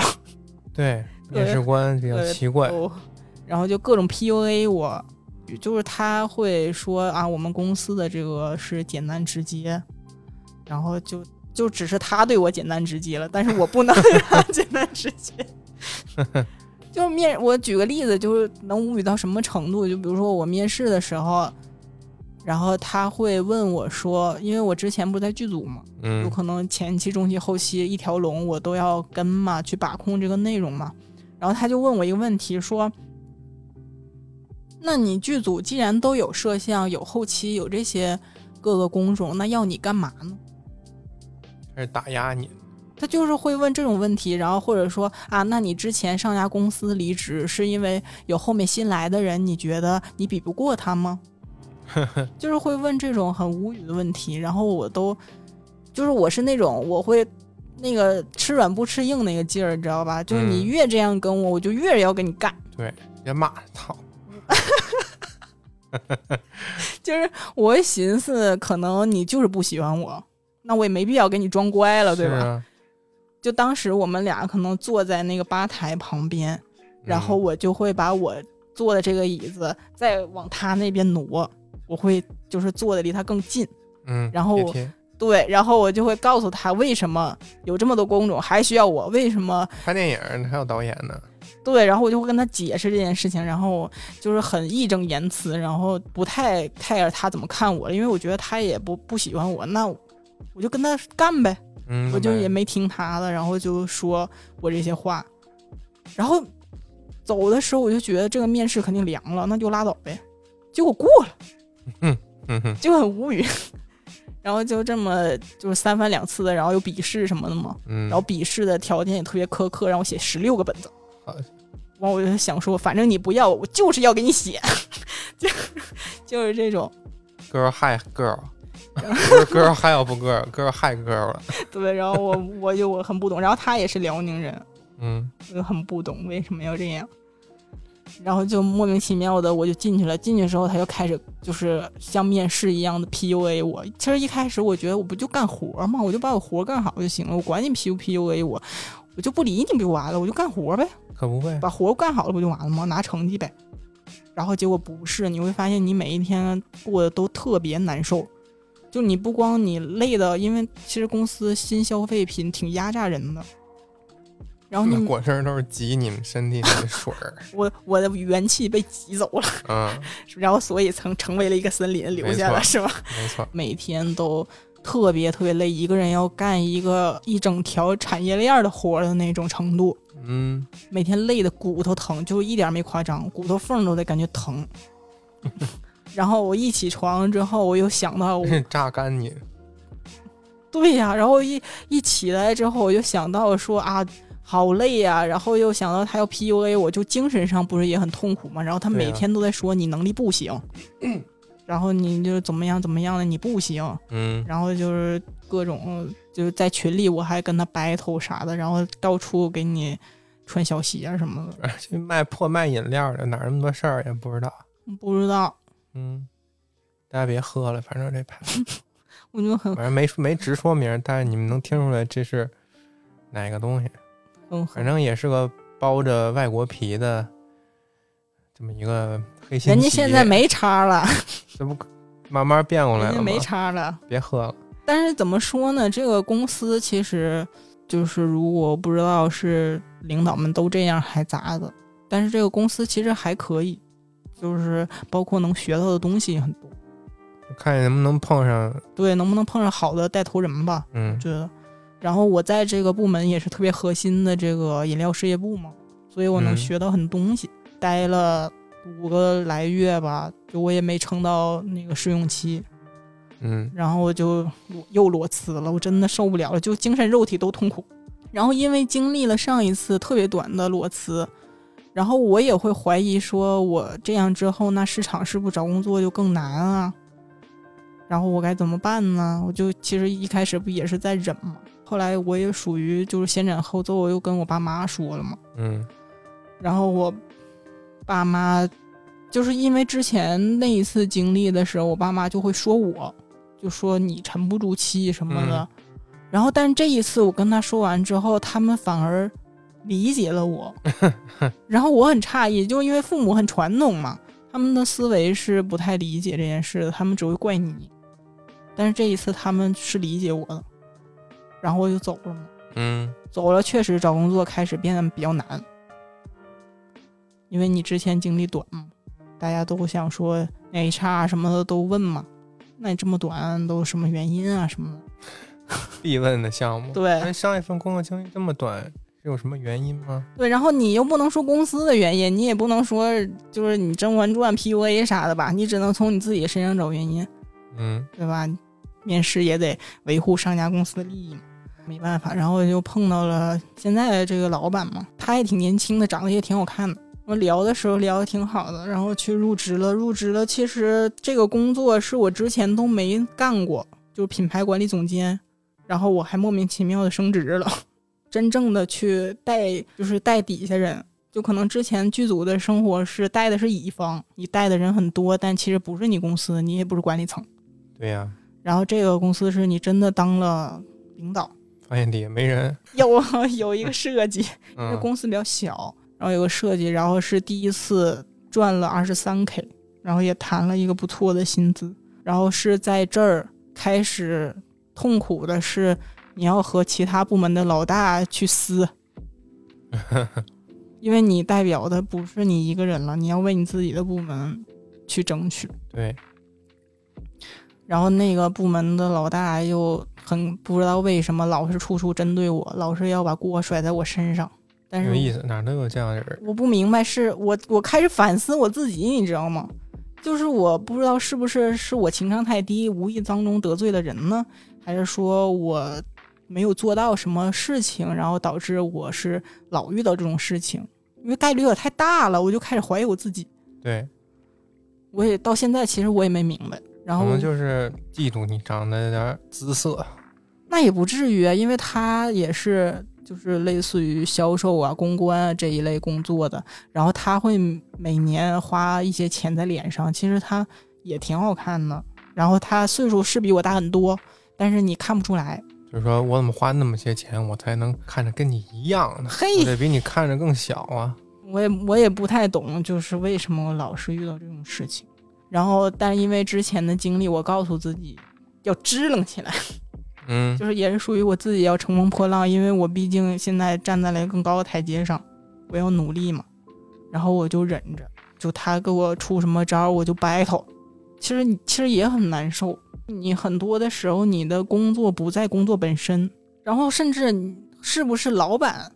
他在搞事呢？就他不想制让衡，对对，我会想说是不是这样？那为什么不能打工人站在打工人的角度呢？为什么不能合作呢？对吧？那公司又不是你的，那挣钱他没分我呀。然后就忍着忍着忍着，到后来，因为公司其实是一个跟我之前公司都不一样，是偏线下渠道的嘛。嗯疫情真的对他的这个打击也特别大，然后做我们这种品牌呀什么的，其实又是烧钱的一个对呀、部门。然后加上疫情啊，大家都有时候都不能上班去工作什么的，然后所以我现在导致我整个经济状态特别特别的差。然后认识我的身边的人，比较走得近的，就粉丝啊，就是你的粉丝啊什么的，就都知道，就是我现在的一个状态。嗯可能我更多是需要依靠你的。嗯，得玩玩会儿那个染，玩会儿糖豆人儿，才能维持生活。每天每天在保卫萝卜，嗯，保卫萝卜一到三，对，马上要通初四马上要初四，然后又就又重新拿出来玩儿。挺好。然后我现在状态其实是倒着来的，就人家可能是现在白天工作，你是 嘿，晚上精神。然后就是人家都是功成名就，然后再来乘风破浪啊什么的。嗯，但是我就是可能之前都比较辉煌、比较黄金的时你期，上岸了，然后他们才刚成，刚破，会说话还得是您。到岸了。然后你你就会发现，你说你现在就是也想说，那有没有更好的机会能救救自己吗？嗯救救我，救救我，救救我！也在像你一样，就是尝试去面试啊，去找新的机会嘛。嗯那你就发现你在这个市场上又不行了。现在这两年不是因为疫情啊原因或这这那那互联网行业的原因都在裁员嘛？尤其是你挣的越多，你就越爱裁。对，然后要不然就是因为疫情都居家办公，然后就扣你的钱，嗯然后或者是呃把你的绩效怎么地的，或者最低工资什么，其实大家过得都很差。嗯要创业的这些小年轻什么的就更难了，公司啊，然后给员工发工资他也发不出来，这些餐饮啊、娱乐行业全停，找工作，尤其我这个岁数，大家都会里里外外就会问你，就是结没结婚呐、有没有小孩儿啊？嗯然后我又是在一个已婚未育的一个这尴尬的一个条件上，就谁也害怕说我入职之后立马生孩子。可不嘛。那我是不是我这个工作就又白找了？就感觉女性在职场上其实还蛮难的。然后包括很多什么专家提案，我不知道这个提案通没通过，但是说那意思要增加女性的这个产假。但是如果这个事儿真的成真的话，那女性就更难了，嗯因为男性他的产假就是那么点儿，或者他可以不休，嗯但女性是没有办法。包括你再去面试的时候，你会遇到说，啊，那一个人要干四个团队的活儿，然后工资还比以前低。现在都是身兼数职，是的，只拿一个人的钱。对，然后这种还是好的，因为他毕竟是真实在招聘的。我有很多面试的时候，就是会，他是假招聘，然后骗你的方案，嗯或者是真的在面试的时候会骂我的，我不明白，我不理解，就为什么呢？我印象最深的是两个人，就是对我伤害蛮大的。嗯一个是有个臭男人，当时那个时候公交地铁还开呢，嗯没有现在这种管控。坐了很久的公交，那个在海淀，我们不是住朝阳吗？坐了很久的公交倒地铁什么的到了，然后去面试，然后他就问我，最就最后一般不都会问你这个期望薪资吗？嗯因为我之前的这个工作岗位不是管理层嘛，然后二十三 K 就是肯定你不可能再回到之前的这个薪资了。然后我也愿意说降薪，因为他招的也是一个执行层嘛。但是我不敢说多少钱，因为我不知道他们的这个工资范围是多少嘛，我就没说这个价。我说可以看看我们公司的这个呃薪资区间，然后我们再定，因为我确实是想说能跟这个工作匹配的话，那钱可能相对没那么重要，对，就没有提前出这个价。但是他就好像很想让我把这个价出掉，然后他就问我我之前多少钱，然后我不就告诉他之前多少钱了吗？然后他立马就开始说我，哎，那么好看啊，他就说我说我为什么这么生气呢？是因为他说了很多就是让我觉得特别恶心的话，说我这个小年轻老是特别清高，摆着一个高的架子，不知道放下身段，然后啊不知道在职场里学乖。嗨，就是想让你少要钱呗。然后他这么说的话，其实我没有那么生气，因为他可能只是说对，想砍一些价啊，或者是想让我就是能听他的他这边的话吧。其实我没有那么生气。嗯，他接下来又说那个啊，你凭什么要那么高的钱呢？然后你的能力什么的，就又说那意思不怎么地吧。然后又说啊，这是生活没给你逼到那个份儿上，逼到那个份儿上的话，你陪酒不得也去吗？那有的那个董事长招那个什么助理、秘书啥的，那那招什么？不都招小三儿吗？那要是你那个没逼到那份儿上，你不也得去吗？就是他可能想招个小三儿，就是就是这种的，然后我就很生气，就为什么呢？无语。对呀、我还没来你们公司呢，而且也没说要多少钱什么的，你也没针对我这个工作去做一些聊啊，或者是一些深挖简历之类的，你跟我聊这些干嘛呢？就我没有必要，我坐在这儿这么长时间过来，然后跟你面试，然后你骂我一顿吧，你来教训我一顿，突然，对呀、然后他给我来一句什么话，说啊，北京你这才来了多少年呢？才来了六年吧，日子还长着呢。那有很多那个北京那些事儿弯弯绕绕你都不知道呢。就说就说这个话，就我就特别生气。然后那个男的又就是长得也挺肥的，然后就那种就是中年老男人那种，没有说中年老男人不好的意思吧，但是他就 然后他，但是他给我的那个感觉就是贼眉鼠眼的，然后也不怀好意。嗯，就就让我很生气。对，然后当时其实我是第一次遇到这样说我的人，我一下有点懵。嗯，如果我是第二次遇到这种情况，我肯定怼回去了。可不嘛，但是我第一次遇到这种情况有点懵，然后我只是说，就是对不起，就是就算我逼到那种份儿上，我还是有所为有所不为，然后我就走，我就不知道他招不招人。对，就是很难受。然后第二个印象比较深的是一个女的，就是还最近刚发生的一个事儿。嗯，就是那个，我不知道能不能说这个公司的名字吧，还是不说了。哪个呀？忘了就是教培行业很大的、啊啊，很大的一个龙头企《业。游记》嗯，然后他这个企业呢，招的人就是是新业务这边，就是他也做了一个嗯快销方面的一嗯个品牌，然后他在招这种品牌的文案策划吧这一块儿。然后前两试我都过了，过了第跟第三世这个女的聊嘛，然后约好了这个时间，就是比如说下午两点开始嗯线上面试视频。嗯然后你如果比如说你之前有事儿啥的，你不应该跟我提前说一声吗？嗯或者是啊临时有事儿，然后你告诉我延期到什么时候啥的吗？一句话不说，等到到那个两点的时候要开始了，然后 HR 说你们两个可以就直接开始嘛，然后那边就没声了。我说那我这边 OK 了，随时可以等你们开始。那你看是我拨过去呢，还是怎么地的？一般都是 HR 发起对，视频，但是我看他们一直没信儿，因为我等到两点二十两点二十了。可不嘛，然后所以我才发这条微信，然后那边没有没有声，然后再过了五分钟之后，HR 来私信我嗯，说那意思老板出事儿了，说那意思让我等一下子，说他那边什么在医院，我说我说这要不要紧呢？是生病了还是怎么的？嗯这是要推后啊还是干嘛的？我这边都 OK，别别人有事儿啥的。然后他就说那意思好像是他家孩子有事儿，嗯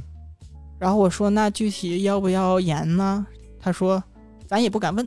他就给我他就给我回这么一句话，咱也不敢问，他就说受压迫，问都不敢问，啊，他就让我等着，他就让我说他那边一会儿就能处理好，但是也没告诉我等多长时间，就让我等。我就觉多得害怕呗，说，就挺不尊重我的，然后那先等吧，就等了。后来他就那边 OK 了，又给我拨过来了嘛。嗯然后那也是一个女的，然后那女的呢，就是岁数会比较大，因为她有孩子了嘛，嗯就还嗯，应该比我能大挺多的那种，然后看着也是有点像教导主任的感觉。就一般你这个不是延期了吗？就是让我等了挺久的嘛，我等嗯到得两半个小时吧，嗯，差不多。他那边一般面试官不都 会简单的说呀，抱歉呐，然后我这边有事儿耽误了什么的嘛，就是礼貌一点嘛。他没有，他说啊，你知道的，我们居家办公就是偶尔会有这种突发事件呢。我我就我就很迷呀，我我说哦哦哦，好的，也没见过这种突发事件，就是他自己也是有，他自己也是个母亲，他也是有孩子的，然后孩子可能就是比如说有点感冒发烧或者有点什么小毛病啥的，就去看一看嘛，嗯，那么很正常嘛，我也理解。然后结果跟我来一个这个，然后说这个之后，然后寻思得了，就正常聊呗，看看面试这个领导风格啊，然后他这个面试感觉怎么样，我再决定说，因为毕竟也不双向选择嘛。嗯然后他就跟我讲说他这个工作怎么怎么样，怎么怎么样。然后他最后的环节不是说一般都问，那你有什么问我的吗？然后我就想问问他们那个就人员的这个架构啊，因为我想了解一下我这工作量大概能有多少。嗯因为你一般可能新业务不就是人很少，一个人干很多活嘛。然后我也可以接受卷，但是你钱不得稍微多点儿嘛？就是你总得图一头嘛，我觉得。就想打听打听他这边看看工作量是什么情况。然后我就说您底下多少人啊？这这意思嘛。然后他就跟我说一个特别绝的，他说他之前他这品牌这边有一百多个人的团队，然后嗯但是现在这个教培行业大家众所周知不好做了，现在不是在做这个新品牌嘛，就是做快销的这一部分，他不不需要那么多人了，然后他就把他手底下的人特别自豪的、特别自豪的跟我说，我把他们全裁了，只留下五个人，就特别自豪的那种。无语。对，然后我就想说啊，那好吧，那五个人，完我就想说，那这五个人就是大家都什么角色啊什么的，嗯然后他就跟我说，上来第一句话，我有一个孕妇，然后我我我就 我就很迷，你有一孕妇能怎么呢？对呀、然后他就说我有一个孕妇，然后那个然后有设计，然后有什么什么什么，就这嗯五个人的分工。有那人负责是孕妇，专门怀孕的。然后哪有人这么说？应该说职位嘛，哦对呀、对呀、我也很纳闷儿，我不懂这孕妇是啥意思，我没理解。媳妇，那第一晚上怎么了？你告诉我。一晚上就把你开了。然后那些工种我都听过了，但是可能这个品牌文案就是具体内容创作这一块儿就没听到有岗位介绍嘛，然后我就追问了一下子。这个时候他特别不耐烦的告诉我说：“我跟你说了嘛，我有一个孕妇。那然后这什么关”系？对，然后这一下他说这一下子我才明白是什么意思，就是因为之前是嗯这个岗位是有的，对，这个岗位她现在怀孕了。然后她马对她马上就要休产假了，所以她需要一个人把她顶替掉，她可能回来这个工作她就不保了。反正你俩会，对我消失一个对我俩只能留一个，如果我去的话，嗯，就是这么一个很冷酷的一个社会现实吧。女人，但是我我因为她是有孩子的，她也嗯是孕妇过来的，她也带着孩子的一个状态，然后她能特别鄙夷的。去说我的手下就是一个孕妇，她连一个职位都没有了，她就是变在她眼里就是一个孕妇。然后她跟我说啊，那因为她是个孕妇，我没有办法要求她给我做什么什么什么工作，所以我需要就是招一个嗯岗位。呗，那一下子我就是特别难受，就明明大家都是女人，你干嘛？你不也是从这个时候过来的吗？我我理解你，你要完成业绩，你肯定那孕妇她没法工作，客观原因那你就是确实是耽误进度，嗯，那你不能这样当着就太明面儿了吧？就是女人何苦为难女人？就是就是女人最爱为难女人，我就不明白，我遇到的也是，确实也都是女的在搞我？然后我就觉得，那这个人是不是那种能踩着很多人尸体去上位的这么一个特别残忍的人？嗯，我就觉得好难受啊！咋地，就是在我整个工作的一个经历吧，没几个好人。就是我有时候也想乘风破浪的时候，就是还挺痛苦的，我永远上不了岸。然后到现在我还是停滞在这个阶段啊，有的时候我真的会痛哭，真的会谢，对我真的会真的会痛哭，然后我会一个人在那儿合计，然后跟父母讲，父母又无法去理解，他只会告诉嗯。你要积极嘛，嗯，那没没别的说，对，然后他只会就是想去宽慰你，但是他又不太了解你具体的这个情况，又没办法 get 到，对呀、然后我就真的觉得你承担的角色就是像我的药一样，就是能，咱俩好的时候我就这么说过嘛，嗯。就是觉得是能治愈的一个角色。嗯就如果没有你的话，我今天肯定不会留在这儿。但其实 easy 模式的话，就是家里也不是说所谓的有钱人，就只是一般，就是一些能买得起，啊，对，就是不会说挨饿受苦的这种家庭，就嗯还是每个月挣多挣少的都快乐。对而且就是其实，在老家那边小城市嘛，幸福感也比较高能住，一大别野，幸福感也比较高嘛。然后大家工资其实都不不高，然后生活上的话，就之前没对象的时候，就是也有过想要找对象，嗯，但是每一次都不成功的案例。就是你确实是我正儿八经的，就是第一次正式在一起，然后嗯又能有一个好结果的人。然后之前都是，尤其你在这边之后，你是没有朋友、没有亲人的嘛。之前也有过，就感觉还蛮有好感的男生，对，然后或者是想要去进一步了解的男生，但你不知道为什么他们总是有女朋友。也不是说我被小三儿或怎么样就跟你岁数差不多呀？没有，因为我喜欢弟弟这个事是我比较明确的，哦因为我觉得我的情商和智商玩不转大叔，就我会很恐惧不知道这件事情，啊，因为大叔很轻易能看穿我，因为他的就是阅历啊经验就在这儿撅屁股，真是你啊，啊 但是我是没办法看出他的，如果你不跟我直说，嗯对吧？所以我觉得我玩不转，我就是无法去掌控，就是很难受。然后我就很清楚说，我需要一个弟弟，因为弟弟他首先岁数是比你小的，然后，呃，这个怎么说呢？也不见得说你岁数小就不成熟，或者你岁数大就一定成熟，就只是说是概率问题。就是因为你岁数小，你的经验经历一定是比我少的，就是嗯概率、这一块概率比较大。但是他们就是在接触的时候就会发现有对象，因为你知道他们有对象，你就会和他们拉开距离了嘛，你就会放弃那个念头嘛。但你就会觉得怎么老是这样啊？我怎么老碰见啊对，就是老天爷是怎么回事儿啊？就是这也太巧了吧！让你走上位的剧本儿？后来又遇到了一个男生，然后那个男生真太有钱了，就是是超越我的阶层的有钱。哦，就是我能，因为后来来了这边，然后在娱乐圈工作了前四年嘛，到二零二零年一直在娱乐圈这块工作嘛，嗯，然后也会接触一些就是关于时尚的知识吧，就知道那个男生就是身上的一件黑色的很薄的一个衬衫，然后那个衬衫是春夏时候穿的，所以它其实面料不是那么的厚实嘛，嗯，又没有什么样式和图文，只有一个小小的隐藏的标，就纯黑的。就我一看那个标，我就知道这件衣服七千多块钱。妈呀，对，就是我无法，因为我到现在也没有这个价位的衬衫，嗯，就我可能只能接受一千左右，对，就是还得是我可能就只买过那么一件，嗯。嗯，我感觉真的就是特别有钱那种。然后他其实也挺高的，是那种比较少有的，就是我要抬头去看他的。哦，就是一般男生可能一米八左右就可以平视一点嘛，嗯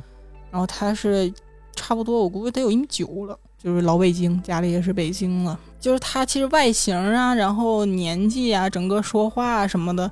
其实我还蛮喜欢、蛮感兴趣的。但他让我特别生气，然后弄崩的一点，是在，嗯、那个时候像情人节一般不是二月十四号嘛，嗯，然后在二月初的时候，然后那时候我还住在进门里，就是那个西肚肠，啊，对，他在那个小区里面，就我们两个就所谓的约会吧，然后他就就那也说要在一起，嗯。但是他也没有说说我喜欢你这件事情，他只是说想和你在一起。嗯。然后在一起的时候，其实当时是有点想答应的，内心是有点想答应的，喂喂喂，但是但是后面他说了一句让我特别生气的话，买个包，就是他说，就是你要什么给你买嘛，就不管是爱马仕啊、香奈儿啊，或者什么大牌包包都可以给你买嘛。你答应跟我在一起，我就跟你买，因为这马上就到情人节了，你跟我在一起不就白得一礼物吗？就这么跟我说的。哦，就我觉得他，他可能觉得这样说有点有点小帅，我不知道，我我我觉得挺就是挺反感的。就虽然那个东西是我想要的，我也承认我很俗，就也很喜欢嗯有钱的东西，或者是呃很奢侈的东西，或者很贵的服务体验什么的。但那一刻你觉得你不被尊重，我就我就没同意嘛。能理解那个那位那位兄弟，他可能就是有些有些时候男生可能真的喜欢一个女生，觉得要表白，但是他突然没说出来，说我喜欢你，我们在一块儿，他呢就是说就开玩笑似的那种说在一起，你跟我在一块儿不还能白得一礼物吗？就这种这种感觉。就我是吃软不吃硬那活儿，就你可以和我说一些情绪上的，然后一些感情上的，但是你一旦这么跟我说完之后，我一下就火了。这句话其实是能给自己留一余地，有一台阶儿。你你万一你说你我我不愿意，我不答应，那他就是肯定自嘲一下，哎，那礼物没了啊，就给自己一台阶儿下。不知道，反正当时我下意说不好，下意识就是这样觉得的嗯。但如果换到我现在这个经济状态没有你的话，我可能会答应。那是那不行，我得俩，我得俩。我当时其实我我在脑海里想，那房子行吗？嗯 因为他真的是太有钱那种，我觉得可能真的就、就目中无人的感觉。嗯，然后我感觉上的是，你可能只是想要约炮。嗯然后之后也有看到说他和那种主播在一起，然后会晒一些就是高端寓所啊。哦，玩卡，对，我觉得可能也不适合我，就是在感情上面也是七七八八的。然后后来因为你就一直遇到这些不是正缘的人嘛，你就慢慢就开始专注自己了，就包括你可能每天回家都在 keep 什么这件这样的事情。嗯然后你就在单身了嘛，然后单着单着，你就到了二十四岁的时候，我妈就着急了，就是她每天都不知道怎么回事，就是在混迹在什么北京相亲群，也不知道人家靠不靠谱，然后就在里面发我的信息，你知道吗？我很生气，然后就会他挑里面他觉得条件好的，然后就让我去见相亲，然后这些相亲也就是遇到很多特别奇葩的人。如果要你们对这种感兴趣，可以再交流一期。对，可以就以后说。就是太太奇葩了，我真是服了老六。然后我妈就会觉得说啊，那你是不是谈了呀？所以你才拒绝呀？她不理解，嗯然后她也不理解说你为什么还这么个岁数还要单着，因为他们太传统了，你知道吧？就是她就真的就是催婚催生的那那一波人，就她不太理解现在小年轻可能就女孩可能也不想结婚，然后也不愿意生孩子，然后就是努力赚钱。如果自己工作好，能赚的钱自己养自己没什么不行。就他理解不了，他也觉得可能面子不好看或者什么，我也不知道。退休了，闲着也是 闲着。可能吧。再后来，我不就是就是边拒绝着这个相亲，嗯、然后后来不就遇见你了吗？嗯然后遇见你的时候，其实说白了，我当时对你也没有就是那方面的想法，就还蛮单纯的。因为我看一开始是看你那个写的东西嘛，就是类似于那个微小说还是什么那种题材的东西，悬疑、恐怖就那种。差不多，差不多。然后我就觉得，哎，这个写的好像还不错，东西就去私信你了吗。干嘛？我说啊，别烦我，讨厌你。再见，再见，再见。然后就这样，然后当嗯时其实就是想表达说，对你写这个东西比较认可吧，比较喜欢。嗯然后就是连带着，因为这个作品，你就会连带说对这个人可能就有一种肯定吧。嗯然后也没觉得说你会一直找我聊天这件事，我就觉得可能很多人就是在网上搜搜，那可能聊完不就就拉倒了吗？嗯就没想那么多。然后结果你每天都在不停的找我聊天，然后那个时候正好赶赶在我转岗之前，给自己放年假的那段时间，我很闲，嗯然后就这么聊上了嘛。然后我也是觉得可能我需要开始第一段人生的恋爱，就我觉得可能不谈不行了，然后 这是可以说的吗？然后感觉你这个人就是接触下来，然后约会什么的，感觉人的人品应该是跟之前之前的比是好的，出去玩啊什么的就很开心。嗯然后我就觉得说，那可以往那方面处处看。嗯然后包括到现在，我始终就是结婚了嘛，然后咱俩在一起也挺多年了，其实 几十年了，从一八年，哎从一八么久了。从一八年开始嘛，然后哎，从一八年开始，我二零年才离职嘛，从剧组，然后我一直在 隐藏我的恋爱，我像一个爱豆一样，又不敢说。是很多都得像明星似的隐婚，结了婚了，拿了那个，就真的有仪蜜式，月冰城情侣证，就是很很仪式感的去了北京的民政局，嗯然后拿到了那个证书，然后他会问你是自愿结婚吗？就是还会有这种很仪式感的东西。嗯，然后还可以去试试，闲着没事找找人去试试，他会问你，那然后到时候别说愿意，然后就愿意一一不小心结了就坏了。问你说愿不是自愿的，你可以说不是，你就可以跑出来。在那儿有好多那种调解处，就怕你在民政局打起来，整个挺温馨的，跟幼儿园似的装修的。那个朝阳区的吧，朝阳区的民政局，明星可能在那儿结，是不是？不知道啊。他们结婚的话也不会就是。那还上上门给你私结去啊？不是我的意思是，他们也不会像咱们就是会秀出来，就是嗯有很多不也是隐婚吗？官宣，对对对，冯绍峰和那个谁松姑那叫什么？干什么啊？赵说赵丽 颖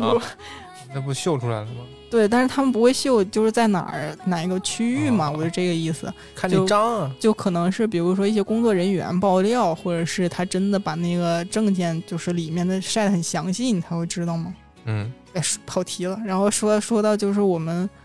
就是在一起，然后包括合法也很长时间了嘛。然后之前又经历了就是在酒店集中隔离这件事情，然后我会发现说，就是在我们没结婚之前，就包括求婚之前，我对于结婚这件事情，我是可能比你更着急的。嗯，就是我会受我妈妈的影响，就很想要定下来，而且我包括我一直在北漂嘛，嗯我没有自己的家，然后我回老家的时候，我又觉得我好像这不是我的家的感觉，嗯就是什么都在变，然后你小时候很熟悉的那些生活场景都没了，然后家里就算你想找一个遥控器在哪儿，你都不知道了，就。你好像像客人一样，你回来了之后，大家都很热情的招呼你，然后去带你吃一些老家的饭店，还给你送一些什么礼这那的，对，就觉得很割裂。请你吃棒约翰。那个时候其实我很着急结婚这件事情，我太想有个家了。就像我看那个《乘风破浪》的时候，就他对我来说像一个稻草，我想很想太想抓住他了。就我很想说有一个自己的家，这样我是不是就有人爱了？嗯但也不是说爸妈就不爱我，就是可能分开时间太长了，疫情又回不去，又进不来的，就尤其三观啊、想法、经历都不一样，想法都不一样，互相理解不了。但是从经从经历那次酒店隔离、集中隔离的之后，那个时候也是就是经济什么的状况是历史最低点了嘛，在人生低谷了之后，然后我发现你对结婚这件事、领证这件事就变得更积极了，但 但其实但其实我我心态变了，就是我会觉得。我会觉得说，那是不是应该这个时候领证呢？嗯那老天爷安排这个事情没准儿那天去了就被车撞了。是怎么回事儿呢？为什么这么巧呢？就是在咱们就是要领证的头天，对头一天下午，嗯然后我也会，就是一个是说，那我现在啊、领证了，已婚未育，是不是找工作更难？就本身女生在职场上晋升啊什么就很难嘛。然后第二点就是，那我现在人生这么差的一个阶段，然后我薅了一个男的陪我下水，那对他是不是不公平呢？我是不是会成为他的负担？就我会这么想。然后突然我那个稻草不想抓，我不敢抓了。然后我现在时常还会这么想，但是你，我发现你对这件事就是变得更积极了，就是想快一点。然后看到你套的那个熊的理念 那个跟我跟我求婚，然后就是省吃俭用的攒了一万来块钱，给我买了一个大钻戒。你说你怎么好意思说我不跟你结婚这件事？你如果我说了之后，你会怎么想我呀？那是不是我们两个感情出问题了，还是怎么的呀？可不吗？但其实都是威胁你，你跟我讲。但都是我心里的一些心理历程的变化，其实跟我们感情没有什么关系。嗯呗，结了婚这么长时间相处下来，其实我觉得反而还是会越来越依赖你，越来越爱你，就感觉还是像谈恋爱时候没有那种，就是夫妻了就没有黏糊腻糊那种感觉。嗯，就是还是想贴贴，然后闻你身上的味儿，然后就觉得很开心，嗯。然后就很治愈，就真的像得了病然后要吃药的那种感觉。然后那天就突然在电视剧上啊，还是在哪块儿看见，就是那个人说，啊、对方成了我的药，嗯，然后我就一下就被击中了，因为我这句话一直在跟你说，确实，就是是特别感同身受，就这种感觉。然后我是觉得，在我人生最难受的时候，然后包括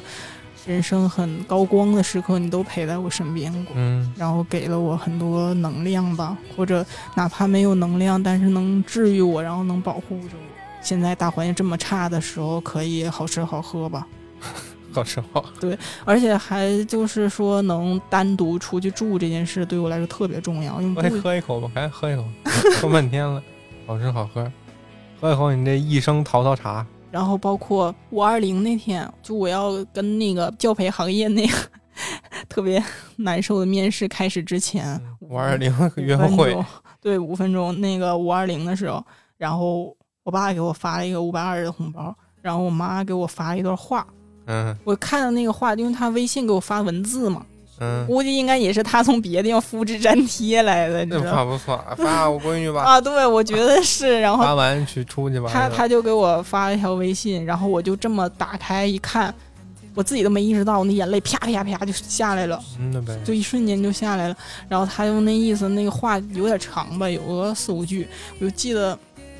里面是说这个。啊，既然选择了牵手，就那意思，爸妈和孩子之间的一个就是嗯这种选择吧，不管是主动也好，被动也好，就既然这样牵手了，就是要一直一辈子这样扶持啊，然后相爱什么的。嗯但不是我说这么土，那个话还是比较华丽的，然后就一瞬间那个眼泪绷不住了，刷刷就往下掉，嗯，就还挺难受的。然后你要马上把这个情绪收住，因为马上你要面试了，就是会觉得我的三十岁左右是这样一种状态。然后希望能在《乘风破浪的姐姐》这个节目里面看到一些能量，能让我吸收吧。我其实是有这点私心在的。哦，反正如果你能坚持听到这儿的话，也是听完小严他二十到快三十这一段对于自己工作和感情生活独特的经历吧。虽然他这个工作方面也确实经历的坎坷也不少，但是还是如果你正处在一个上升的阶段，或者处于一个找工作呀拼搏的这么一个阶段，也不要就是对现在这个环境有多大抗拒，就是还是要去积极的发挥你自己的光热吧，不要听那个我们讲完之后就觉得这个地球上都是都是坏人了，其实好人还是有。嗯就像我一开始校招生进嗯爱奇艺的时候，有一个姐姐，就是因为我当时写那个脚本，一个字儿也，就是不是说一个字不会写吧，但是写的完全都不对，然后不能拿到节目上用。她就真的就拉着我坐在我的旁边，然后把我的稿子全部删空，然后他跟我说：“你看着我写，我一个字儿一个字儿的教你怎么写。”嗯。然后他真的就是每打一个字那样就是教我，然后我所有的就是一开始的文案的能力啊，一些节目上的逻辑的东西全是跟他学的，嗯。就我真的很感谢他，就是倾囊相授的感觉，嗯。就没有人能再做到这个样子，包括我在带别人的时候我也做不到。对，嗯。然后感情方面，这个这个事儿反正挺复杂的，也是讲一个玄学缘分吧，看你遇到的人合不合适。觉得有点不对劲呢，你可以就先先跑路吧，然后就不要太苛求执着于什么我这个什么年龄我一定要做成什么样的事儿啊。年这个一年三百六十五天就是人类自己定了，其实你一年没准有几千天呢，对吧？没准你才两岁，对吧？所以不要着急，就是用自己的节奏去生活就可以了。嗯，然后一定要多存钱，因为存款会给你底气。然后我确实也是牺牲了很多头发牺牲了很多健康然后有一些存款。然后我也是因为我内心也是期盼着这种乘风破浪的正向的能量的。然后也希望大家也能一起积极起来不管世界变得多么残酷也希望能有自己的一个小小世界吧。嗯这期真是够长的就没想到能录这么长时间。那我们下期再见吧啊。这期就先这样。好的拜拜。嗯拜拜。